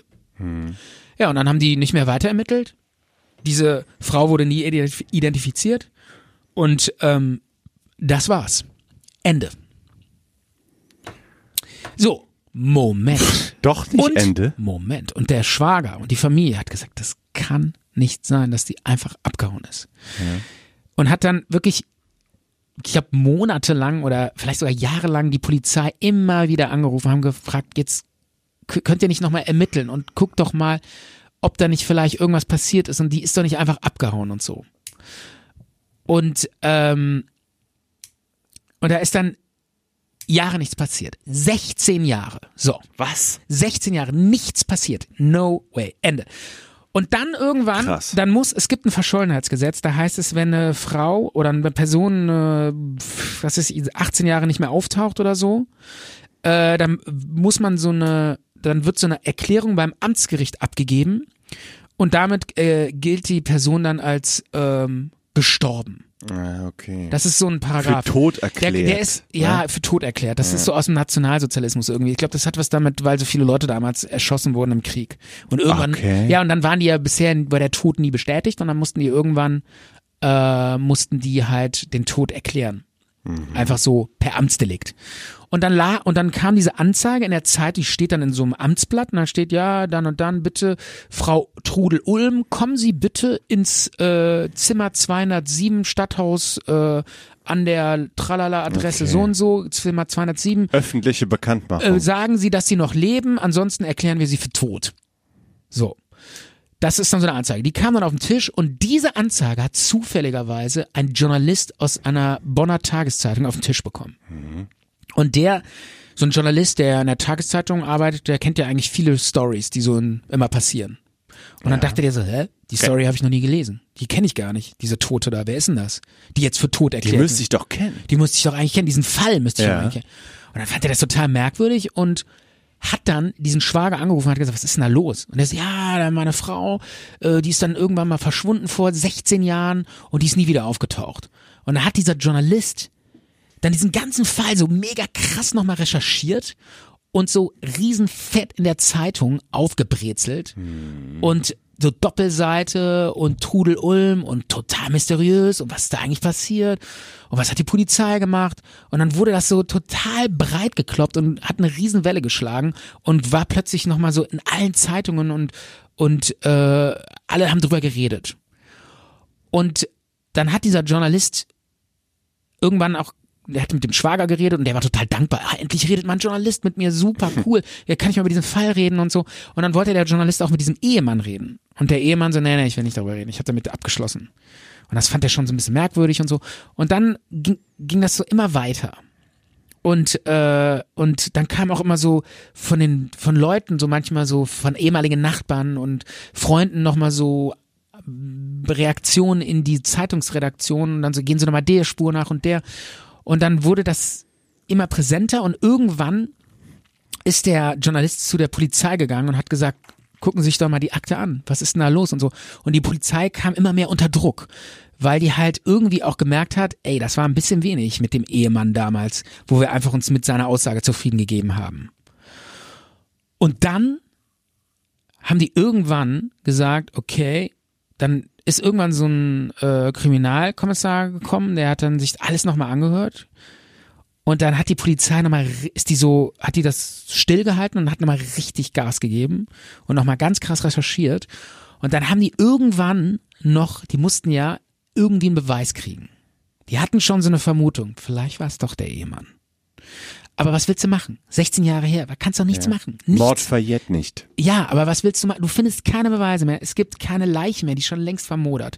Es Irgendwann gibt, packt der Mörder aus. was willst du machen? Der Mörder macht einen Fehler. ja, aber wie? Er verrät sich. Wie wird er denn Er einen Fehler- gesteht. Ja, aber warum soll er gestehen? Man Gewissen. kann ihm doch eh nichts Das nachweisen. Gewissen.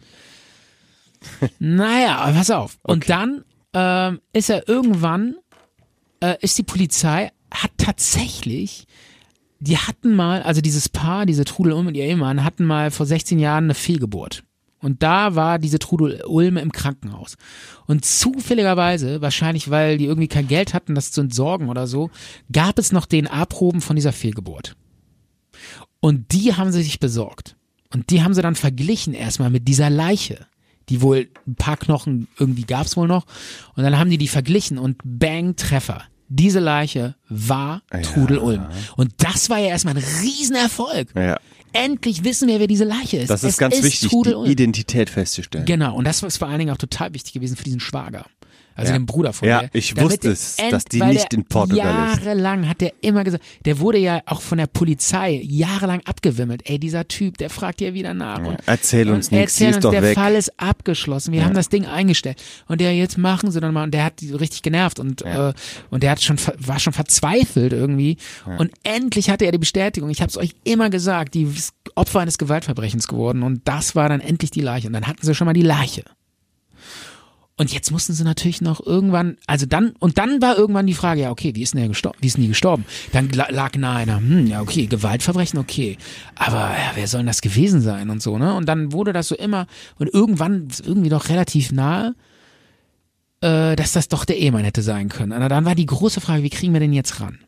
Und dann haben die total, die Polizei, da wirklich muss man sagen, also man muss sagen, dieses, hier, ist das ihre Ehefrau? Nee, Klamotten gehören ihr nicht, tschüss. Ja, das hätte er wissen Da müssen. hätte die Polizei eigentlich schon, also das war wirklich, muss man ganz klar sagen, echt hier Feierabend, Leberwurst, Brot, ich gehe nach Hause. Ne? Schlechte Polizeiarbeit. Ja, da muss man wirklich sagen, also ich will jetzt, niemand will hinterhertreten, aber da war, da hätte mehr passieren müssen. Ja. Im Gegenteil hat dann aber äh, Jahre später dann die Polizei richtig krass recherchiert und die hat dann wirklich jeden Satz, der damals gefallen wurde, auch in irgendwelchen Aussagen noch umgedreht.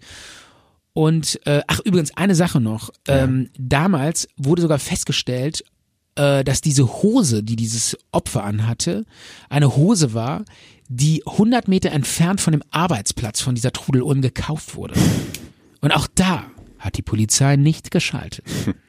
Nein, vielleicht ist es Trudel Ulm. Nein, wir Wie hat man drauf. das denn festgestellt? Dass Das die- wurde, das wurde dann damals dass, auch schon Dass raus. die beim Kick an der Ecke Bornheimer Straße Höhe. Nee, da wurde halt gesagt, was ist das für eine Hose? Und das, da war eine, wie gesagt, da war das FBI mit drin. Und dann wurde diese Hose äh, äh, ähm, identifiziert und dann so, man ja, die, konnte quasi die Spur der Hose nachverfolgen Genau. bis zu dem Geschäft. Genau. Aber, äh, und das Geschäft war 100 Meter entfernt vom Arbeitsplatz von Trudel Ulm. Aber nein, Trudel Ulm, nein, kommt nicht in Frage. Gary Naja, Weber, Bornheimer Straße. ja, ich sag nur Leberwurstbrot, 17 Uhr Feierabend. Ja. Und äh, dann, äh, ja, und dann irgendwann hat die Polizei halt die ganzen Widersprüche. Also der Ehemann hatte dann damals gesagt, ja, meine Frau, äh, die ist irgendwie mit zwei Koffern weg und äh, Jahre später hat er gesagt, die ist mit keinem Koffer weg. Dann hätte sie gesagt, sie hätte seinen ihren Reisepass mitgenommen und dann hätte wäre eine Freundin mal da reingegangen und da lag der Reisepass von ihr und da waren tausend Widersprüche. Hoppla, den suche ich ja schon seit Jahren. Den Da ist er ja. ja. Und, äh, und da gab es dann unheimlich viele Widersprüche und dann haben die sich den vorgeknöpft. Und der hat erst noch stundenlang im Verhör äh, sein Lügengerüst, hat sich daran festgehalten an seinem Lügengebäude. Und irgendwann, und irgendwann, also so, eine, so ein. Polizeiverhör, die bauen das wohl auch ziemlich geschickt auf. Die fangen an so mit einem Widerspruch und dann halten die den immer mehr Widersprüche vor. Und dann natürlich die, ja gut, die DNA-Probe war kein, naja, das ist, ja genau. Und dann irgendwann ist er eingebrochen, hat gesagt, ja, es, äh, ich habe sie umgebracht. Was ist denn passiert? Was hat er Das gemacht? ist die große Frage. Was ist eigentlich passiert? Und ähm, ja, es war wohl so, dass äh, diese Ehe, die so toll war, nach außen hin gar nicht so toll war, sondern jeder irgendwie wohl immer fremdgegangen ist. Jeder hatte Affären. Und ähm, aber er war wohl derjenige, der wohl mehr Affären hatte. Sie hatte das wohl auch nur so ein bisschen aus Retourkutsche gemacht und so. Und ähm, er konnte dann auch nicht verkraften, dass sie ihn so ein bisschen verletzt hatte. Und dann saßen sie eines Abends zusammen und da war wohl dann irgendwie so ein Streit und sie meinte, jetzt reicht's mir, ich hole mir einen Anwalt, wir lassen uns morgen scheiden. Und das konnte er dann gar nicht verkraften und er wollte das nicht. Und dann haben sie sich gestritten und dann ist, ist sie nach oben gegangen, um schlafen zu gehen und er ist dann wohl noch hinterhergelaufen und wollte nochmal irgendwas ausdiskutieren und dann wäre sie wohl so ausgeflippt und er wär, äh, sie hätte nach ihm getreten und er wäre dann völlig ausgerastet und wollte sie einfach nur still kriegen. Also wollte, dass sie ruhig ist und nicht mehr rumschreit und hätte ihr dann das Kissen aufs Gesicht gedrückt, wollte sie eigentlich gar nicht umbringen. Aber die Richter haben auch gesagt, äh, nee, Das war schon. der, er war. Physiotherapeut und er weiß, wie Leute zappeln oder nicht zappeln und äh, ja, ich meine, er 1,95, sie 1,60, äh, er 90 Kilo, sie irgendwie, was weiß ich. Also er hat sie dann mit dem Kissen erdrückt und äh, angeblich nicht bemerkt, dass sie dabei gestorben wäre. Und da meinten die Richter auch, nein, sowas bemerkt man. Wenn man ähm, wenn man einen umbringen will mit einem Kissen, dann muss man mindestens acht Minuten zudrücken, weil da kommt ja auch noch Sauerstoff durch. Da musst du mindestens acht Minuten zudrücken und das und was dann darunter an Überlebenskampf und Das war Todeskampf ganz schön passiert. lange. Ja, das braucht auch so lange, bis man wirklich dann endgültig tot ist. Also man muss wohl sehr, sehr lange die Luft anhalten. Sehr lange keinen Sauerstoff kriegen. Das, das sind so, also ich saß in der Gerichtsverhandlung und ich muss sagen, äh, mir ist teilweise echt ist eiskalt den Rücken runtergelaufen, äh, wie dann der Gerichtsmediziner detailliert erklärt hat, äh, wie lange und wie die verschiedenen Sterbephasen sind. Also diese Phasen, erstmal äh, ist der Sauerstoffmangel, dann kommt noch mal, dann kommt so eine Phase, wo man plötzlich so abschlafft, dann kommt noch mal so eine Aufbäumphase, also es ist total übel äh, und das kriegt man mit, das kriegt man definitiv mit. Schrecklich. Schrecklich, wirklich schrecklich. Und ähm, in der Gerichtsverhandlung äh, meinte, da kann ich mich dann halt noch gut dran erinnern, meinte er so, ähm, ich konnte all die Jahre nicht schlafen, weil mich die, als ich das Kissen weggezogen habe, diese starren, toten Augen angeguckt haben von meiner Frau und diese Augen haben mich bis heute verfolgt und ich konnte nie, äh, nie mehr richtig schlafen und so. Und da meinte der Richter aber auch so, naja, dafür, dass die äh, starren Augen sie lange, äh, ihr Leben lang verfolgt haben, haben sie aber ziemlich schnell wieder danach geheiratet. und zwar die Affäre, die er vorher schon hatte. Ja. Also da war dann auch im Gerichtsverhandlung war dann die, Dis die Debatte oder wurde diskutiert, naja, war das vielleicht doch geplant? Er wollte seine Frau einfach Wollte der die loswerden. äh, loswerden und die neue heiraten. Ne? Und ähm, also das konnte dann aber alles nicht nachgewiesen werden. Die meisten sagen, nee, es war eine, es war ein Streit, der spontan passiert ist, weil er auch danach diese Leiche so so amateurhaft entsorgt hat und so. Da, da, du musst ja richtig ziemlich schnell handeln, weil am nächsten Morgen musst du ja wieder dein normales Leben führen. Und das Urteil? Ja, und ähm, er äh, hat dann, was auch makaber war, ne? Er hat dann, muss man noch an der Stelle sagen, das Urteil kommt gleich, keine, keine Frage.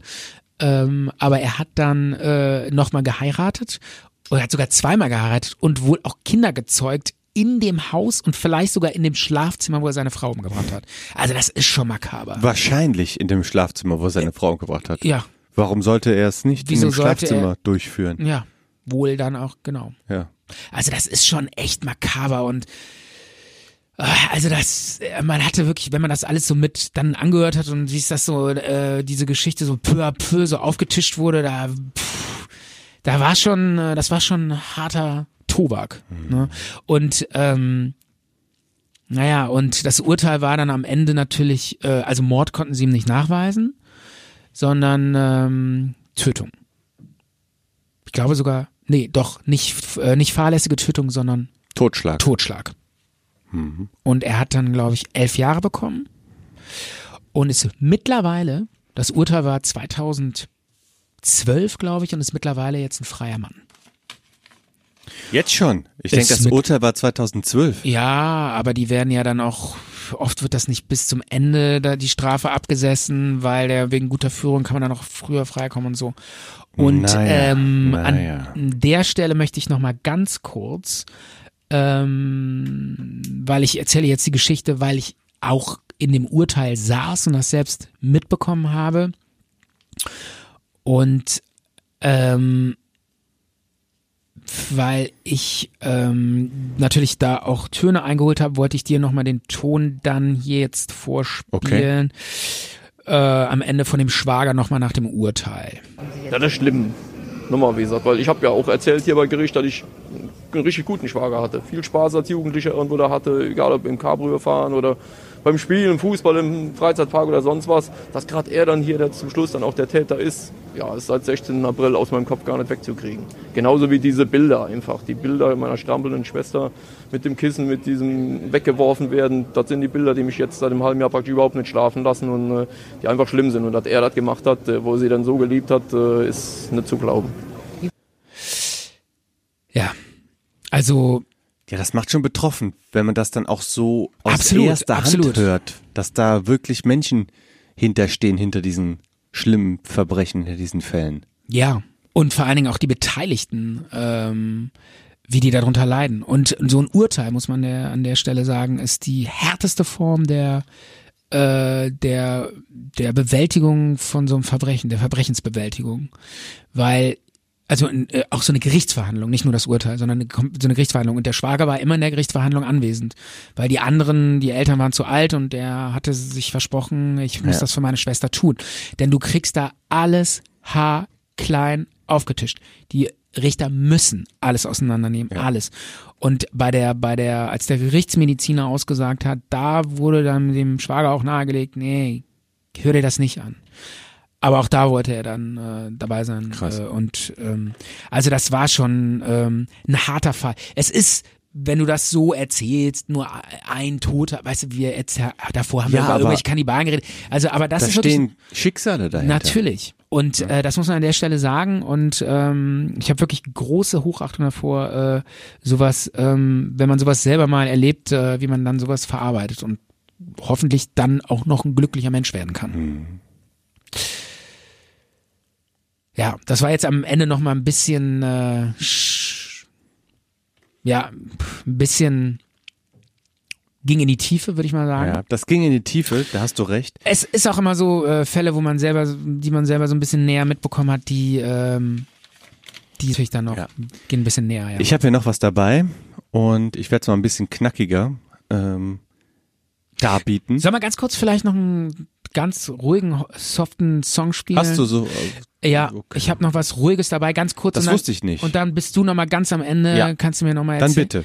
Äh, einfach um äh, vielleicht das Ganze noch mal so ein bisschen ausklingen zu Ja. lassen. Okay. Ist ein Song von Sophie Zelmani und er ist ganz weich. Und Von Sammy Slimani, ein Song. Nein, von Sophie Zelmani. Das ist eine Okay. Schwedin, die Bin ich ja äh, schon mal beruhigt, dass es die ist. The Happy Woman Cries heißt der. Also Happy und Cries steckt alles in dem, also es geht um, um Traurigkeit und um Happiness und äh, ist eine Schwedin, die wohnt auf einer Insel irgendwo in Schweden und äh, hat hier ein nettes kleines Lied komponiert. Zart und bitter. The Happy Woman Cries von Sophie Zelmani. Habe ich, glaube ich, schon mal gehört irgendwo im Ehrlich? Radio. Mhm. Ist ja eine Schwedin, müsste eigentlich heißen Sophie, Sel Sophie Selmani. Ja. So sprechen die das aus. Schön, dass du es uns so nochmal richtig rüberbringst, weil du bist ja, du bist ja sprachbegabt und gerade Schwedisch ist ja auch Eine Sprache, deiner, deiner Lieblingssprachen. Die ich vor allen Dingen auch spreche. Ja, ja. Genau. Ähm, eine Sache wollte ich noch sagen zu dem Fall. Ähm, der Mann wurde ja wegen Totschlags verurteilt. Ne? Ja. Und da fragt sich jeder, wie kann das sein, wenn man Das seine ist doch Frau so Mord. umbringt? Ja. Genau, äh, ist es natürlich nicht, weil Mord muss ja immer irgendwie geplant sein. Und äh, bei ihm ist es aus einem Affekt passiert. Also er hat sich tierisch aufgeregt über seine Frau, aber weil er halt ein Mann ist, 1,90 groß und sie 1,60 klein und schmächtig, kann er sie einfach mal kurzerhand erwürgen. Und Zeugen gibt's eh nicht. Der einzige Zeuge, der einzige Zeuge des Tatgeschehens ist ja nur er. Und er sagt, ja, war ein Streit und ich wollte gar nicht und so und zack, ist es nur Totschlag. Und äh, das ist die Ungerechtigkeit, wenn eine Frau ihren Mann loswerden will. Das muss man immer planen. Die sind, ja, weil die sind ja körperlich meistens unterlegen. Das heißt, die müssen planen. Wenn sie dann noch einen neuen Liebhaber haben, ist es oft so, dass da noch einer hilft. Und dann sind wir ganz schnell beim Mord. Und dann kriegen die natürlich viel mehr äh, Gefängnisstrafe. Das ist eigentlich fast eine Ungerechtigkeit. Aber so ist es nun mal, ne? Weil du kannst halt, ne, dann ist es halt direkt, bist du direkt im Mord und der wird höher bestraft. Weil wenn du dann so planst und dir überlegst, wie mache ich das und so, ja. Weil spontan aus dem Affekt, gut, du kannst dir ein Messer in den Bauch rammen, aber Ist in der Regel eine andere, ein anderer Tathergang und dann wird das auch meistens anders Genau. bewertet vom Richter. ja, leider eine Ungerechtigkeit. Fast schon. Gender Gap in der Justiz. Me too. Me too. Nein, nein, mit MeToo hat das nichts zu tun. Ne? Das ist eher so die Gender-Debatte, dass Frauen und Männer nicht gleich behandelt werden. Dass vor allen Dingen Frauen und Männer nicht gleich töten können und dürfen. Oder nicht gleich töten und deshalb äh, unterschiedlich ähm, verurteilt werden. Ja. Micha, du hattest noch eine Kleinigkeit am Ende. Jetzt, jetzt wir, wir sind fast Fall am Ende. dir, wir sind Stefan. fast am Ende. Ein interessanter Fall von dir, Stefan, den Ja. hast du auch sehr ausführlich beleuchtet. Aha. Ich habe hier noch was anderes dabei, das werde ich ein bisschen knapper halten. Ja. Und zwar hatte ich überlegt, ob ich das ähm, mitbringen, mitbringen soll. Ähm, ein Fall, der mich sehr lange beschäftigt hat. Und zwar handelt es sich da um das mysteriöse Verschwinden der Trierer Studentin Tanja Gräf. Ja. 2007 verschwunden von der, Hab ich noch nie Vom- drüber erzählt. vom, wieso solltest du darüber erzählen? Achso, weil du sagst, ein Fall, der dich beschäftigt. Ja. Der beschäftigt mich schon viele Ach so, Jahre. dich. Ja, Ja. nee, aber ich dachte mich. Wieso sollte der Hast du doch, hast du doch gerade ein gesagt. Fall, der mich beschäftigt? Ach so, dann habe ich das falsch verstanden. Tut mir leid. Micha, erzähl einfach weiter. Okay. Und zwar ist die 2007 auf dem Gelände der Universität in Trier verschwunden. Ja. Nachts auf so einem Sommerfest. Ja. Und ich war selber viele Jahre und ähm, zu dem Zeitpunkt auch schon in Trier im Ja. Sommer auf einem Metal-Festival, Ja. Was da ganz in der Nähe stattfand. Ja. Und ich habe da auch dann immer gesessen und dazwischen die, die Mosel. Auf der einen Seite war dann dieses Metal-Festival, auf der anderen Seite von der Mosel ist dann irgendwo die Uni gewesen Ja. oder die FH. Ja. Da hat sie studiert. Und weil auch Be Bekannte von mir in Trier ähm, gelebt haben und immer noch leben, Ja. hat mich der Fall dann auch so ein bisschen begleitet. Ähm, das war das erste Mal, dass ich so richtig über Social Media von sowas äh, gehört habe. Ja. StudiVZ oder ich glaube damals gab es noch Wer kennt wen. In solchen äh, Medien gab es dann Seiten, wo ist Tanja Gräf? Das Bild war mir allgegenwärtig von ihr, so eine, eine junge, eine junge Frau, 21 Jahre mit langen rötlichen Haaren. Ja. Ganz normale, eine ganz normale Frau 2007. Ja. Sah, sah das auch noch jetzt so ein bisschen anders aus, so ein bisschen wie, wie man damals halt so aussah, ganz normal irgendwie. Ja. Und Wie, hast du das Gefühl, die Menschen sahen anders 2007 aus, oder? ja, ganz normal halt, wie wir halt damals aussahen. Wie, das ist ähm, jetzt schon ein paar Jahre her. Ja. Es sind zwölf Jahre her und damals sahen, sah man halt aus, wie wir jetzt immer noch aussehen, finde ja. ich. Ja. Und ähm, ich war dann noch einige Jahre immer ähm, in Trier, dann auf diesem Metal Festival und habe mich dann auch gefragt, wo wo ist die? Es wurde so intensiv danach gesucht, Ja. nachdem die dann weg war, nachdem Freunde Ja. sie als vermisst gemeldet haben, weil ähm, mitten in der Nacht hieß es dann irgendwie, ich gehe jetzt noch von diesem ähm, Unigelände weg in Richtung Stadt. Ich bin dann noch verabredet, Ja. ich habe dann noch telefoniert und dann hat man sie nie wieder gesehen. Und es wurde alles Mögliche durchsucht, auch in Nachbarländern, in, in Luxemburg. Seen wurden leer gepumpt. Und du, wenn du dann in Trier warst, hast du darüber nachgedacht, oder was? Habe ich manchmal nachgedacht, wo soll die sein? Ich habe mich immer gefragt, wo soll die sein? Und du hast du dann gedacht, ich mache mich jetzt auf die Suche? Nein, Stefan, habe Okay. ich nicht gedacht. Ja. Und ähm, ich habe dann auch immer mal wieder danach gesucht ähm, im Internet. Ja. Wie, wie ist die aktuelle Meldung? Hier Trierer Vo- Volksfreund oder so hat relativ intensiv darüber berichtet.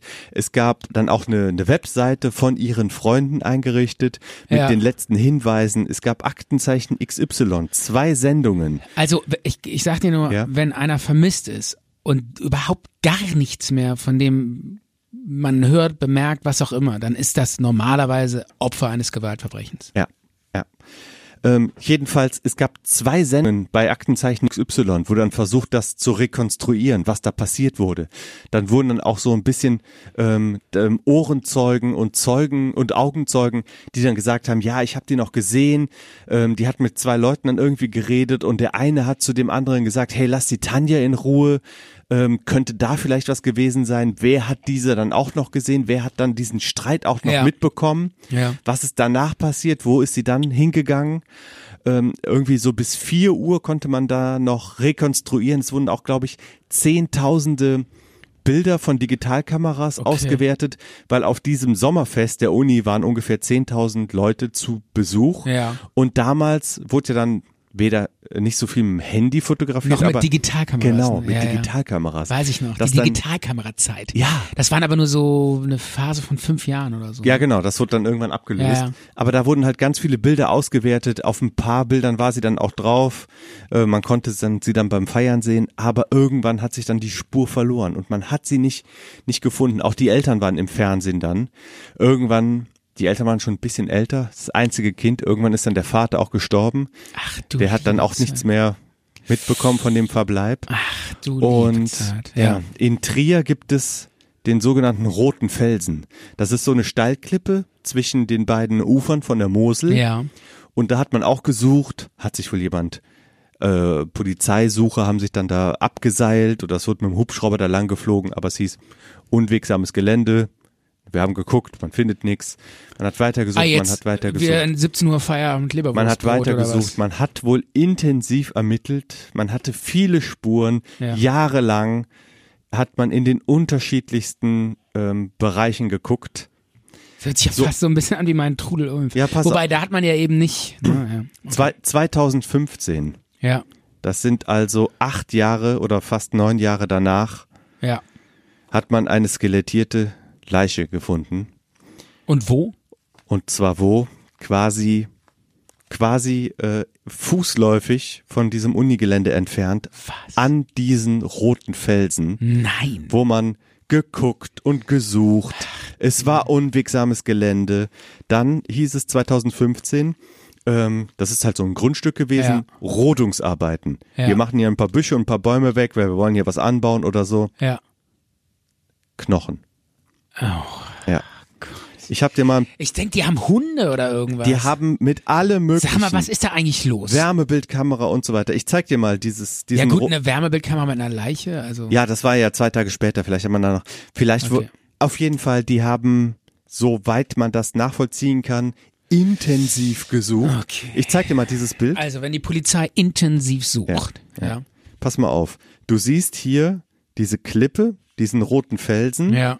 Und so ein paar Büsche Krass. und ja. direkt so ein Mehrfamilienhaus, so ein kleines Hochhaus. Ja, da. Und direkt hinter dem, da sind auch so ähm, Balkone dahinter. Ich habe Ja. das in, der, äh, in einem Fernsehbericht gesehen. Ja. Quasi, ich würde sagen, das waren zwei Meter hinter diesem Haus. Ja. Lag da, die. Da, wo dieser Pfeil hin zeigt. Genau. Zwei Meter dahinter. Ich habe noch ein anderes Bild, wo man es Also da kann man ja dann quasi auch von diesen Balkons da drauf gucken. Genau, oder? da waren halt nur irgendwelche Brombeerhecken, Ja. Dornbüsche oder was auch immer. Okay. Aber wenn ich doch in Trier als Ermittler ähm, gucke, wo könnte ich als Mörder eine Leiche beseitigen Ja. oder wo passiert ein Unfall, wo man nie einen findet, Ja. dann ist doch das genau die Ecke. Natürlich. Und, und wenn du mal guckst, Also du meinst, äh, da hat die dann wahrscheinlich einer, oder vielleicht hat die ja auch gar keiner runtergeschubst, die ist da besoffen runtergefallen. und wenn du mal guckst, Oder? Kann das sein? Das kann sein, das kann durchaus sein. Also, oder, nee, das ist jetzt die Frage, was ist da eigentlich passiert? Ja, was ist da eigentlich passiert? Ist bis heute nicht geklärt. Ja, aber das sind doch so steile Felsen hier, so rote Felsen. Das ist, ja- ist dir doch bestimmt Ja, runtergefallen. es sind 50 Meter Höhe und es ist sehr steil. Ja. Und wenn du da, da ist besoffen da runtergefallen. Und wenn du da bist an dieser Klippe und wenn du dir das anguckst, da ist ein fetter Zaun, der ist 1,20 Meter hoch, ein sehr stabiler Zaun, weil das ist natürlich mega gefährlich da. Und Ach so, da kann man gar nicht da runterfallen. kannst du nicht drüber. Da musst du drüber steigen oder drüber geschleppt werden. Meiner Meinung nach ist das vollkommen unmöglich, dass man da aus Versehen dahin gerät, weil Hei- das mega heißt- eingezäunt ist, mega heißt- abgesichert ist. Und wenn du dir das nochmal... heißt, Ja? jemand hat die umgebracht und dann darüber geschmissen, oder was? Das ist immer noch ungeklärt und es wird auch nicht mehr in diese Richtung ermittelt. Ja, Die das Problem ist halt, wenn die, wenn die so lange schon tot sind, dann kannst du eigentlich, außer wenn da jetzt eine Schusswunde im Kopf ist oder so, kannst du eigentlich gar nicht mehr nachrekonstruieren, woran die gestorben ist. bei den beiden oberen Pfeilen siehst du einmal den Standort von der Uni Ja. und den Standort vom Fundort der Leiche. Das sind irgendwie 500 Meter voneinander entfernt, maximal ein Kilometer. Da fragt man sich doch, wenn man Wieso, wo ist denn hier die Uni? die Uni ist der Pfeil ganz links. Okay, hier. Ja, Und die Leiche ist da. ja. Aha. Heißt, Das- ziemlich in der Nähe, oder was? total in der Nähe und wenn ich doch jemanden suche, da, da denke ich mir doch, wo könnte man dann lang gegangen sein? Ja, hier vielleicht hoch. Wo könnte man denn abgeblieben sein? Wo einen keiner findet? Ja, natürlich da runtergefallen. Da frage ich mich, warum haben die da nur so halbherzig geguckt und warum haben die da nicht richtig damals schon gerodet? Weil offenbar war es ja möglich, das zu roden. Also Wurde ja dann ja- 2015 gemacht. Na gut, ich will jetzt, aber wir können jetzt auch nicht hier sagen, die Polizei hat eine schlechte Arbeit gemacht, oder? Ich meine, vielleicht haben die ja wirklich alles abgesucht, nur irgendwie das nicht gefunden. Ja, aber acht Jahre später findet's man dann, wenn man dann da mal ein paar Hecken abschneidet. Es ist irgendwie Ja. echt. Und der, Vater, Vater hat es nicht mehr mitbekommen. Die Mutter hat dann irgendwann auch im, im Fernsehen oder in den, ähm, in den Medien ausgesagt, dass sie irgendwie einfach nur froh ist, dass sie jetzt weiß, was passiert ist. Diese Ungewissheit. Genau, die So Ungewissheit, schlimm. das war auch in diesem, genau, das war auch immer die Aussage von dem Schwager, diese Ungewissheit, weil die halt noch denken, ja, was ist da los? Vielleicht leidet die ja noch irgendwie, ne? Das kann ja auch, also ich meine, das ist jetzt unwahrscheinlich, aber wir wollen einfach wissen, was passiert ist. Und die Polizisten. Und die Leute brauchen, das ist auch oft ein Punkt, äh, irgendwas zum Trauern, dass die dann irgendwo sagen, hier beerdige ich die, Ja. beerdige ich die und dann kann ich hier trauern, ja. Ja. Und die Polizisten haben dann wohl noch untersucht, also eine komplett skelettierte Leiche, wo man keine Merkmale, keine Male mehr feststellen kann. Ja. Sie hatte natürlich ihre Papiere dabei, daher kann man sie identifizieren. Ihr Handy war noch dabei, hier so ein Klapphandy von 2007. Ja. Man hat da noch versucht, irgendwelche Daten rauszulesen, hat aber nichts gebracht. Dann hatte sie noch so zwei, drei kleine Schnapsflächen dabei, hier sowas, was man halt einfach so mitnimmt, Ja. so kleiner Feigling oder so. Ja, ja.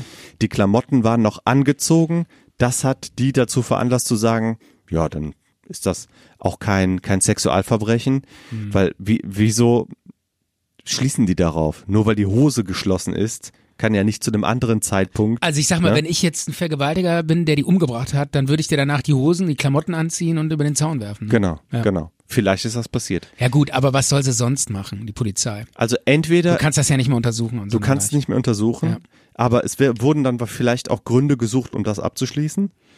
Viele Fragezeichen. Aber der Skandal ist doch eigentlich, dass die Polizei die damals nicht gefunden hat. Genau, genau. Das, ist doch der Skandal. Innerhalb von zwei Tagen hätte Und- das möglich sein müssen. Und eigentlich hat doch die Polizei dann bestimmt auch richtig Ärger bekommen von der Öffentlichkeit, oder? Nach dem Motto, ihr habt versagt. Die stand in der Kritik, mittlerweile war da auch weißt du, dann kommt doch immer, dann heißt es doch immer, was ihr könnt, ist blitzen. Hier, überall Blitzer, Blitzer, Blitzer, Hm.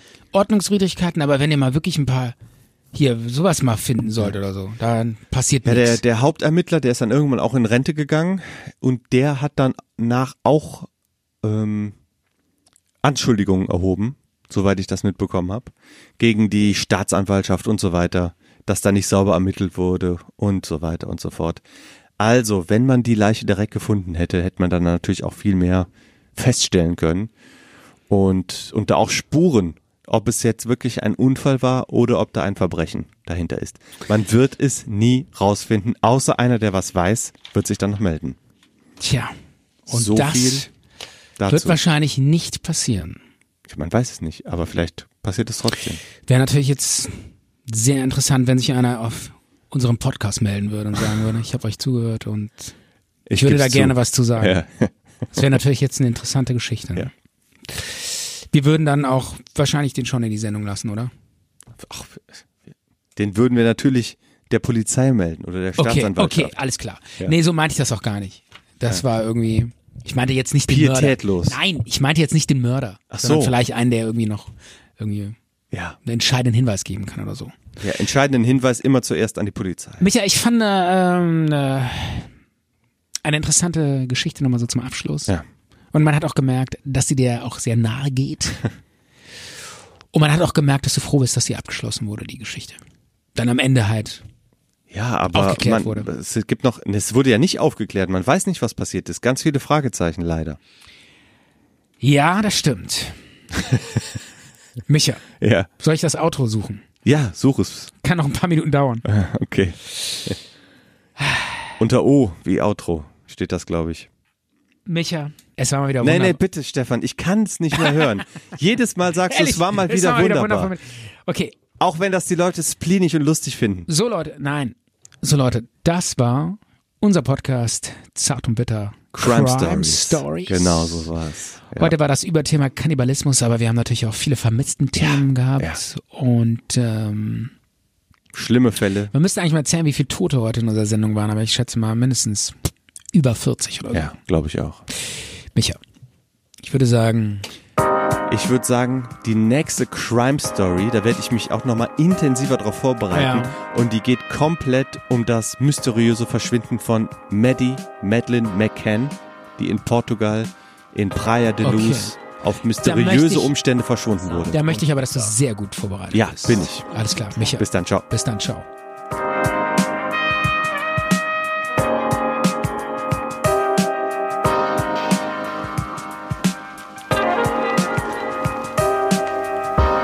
Zart und bitter.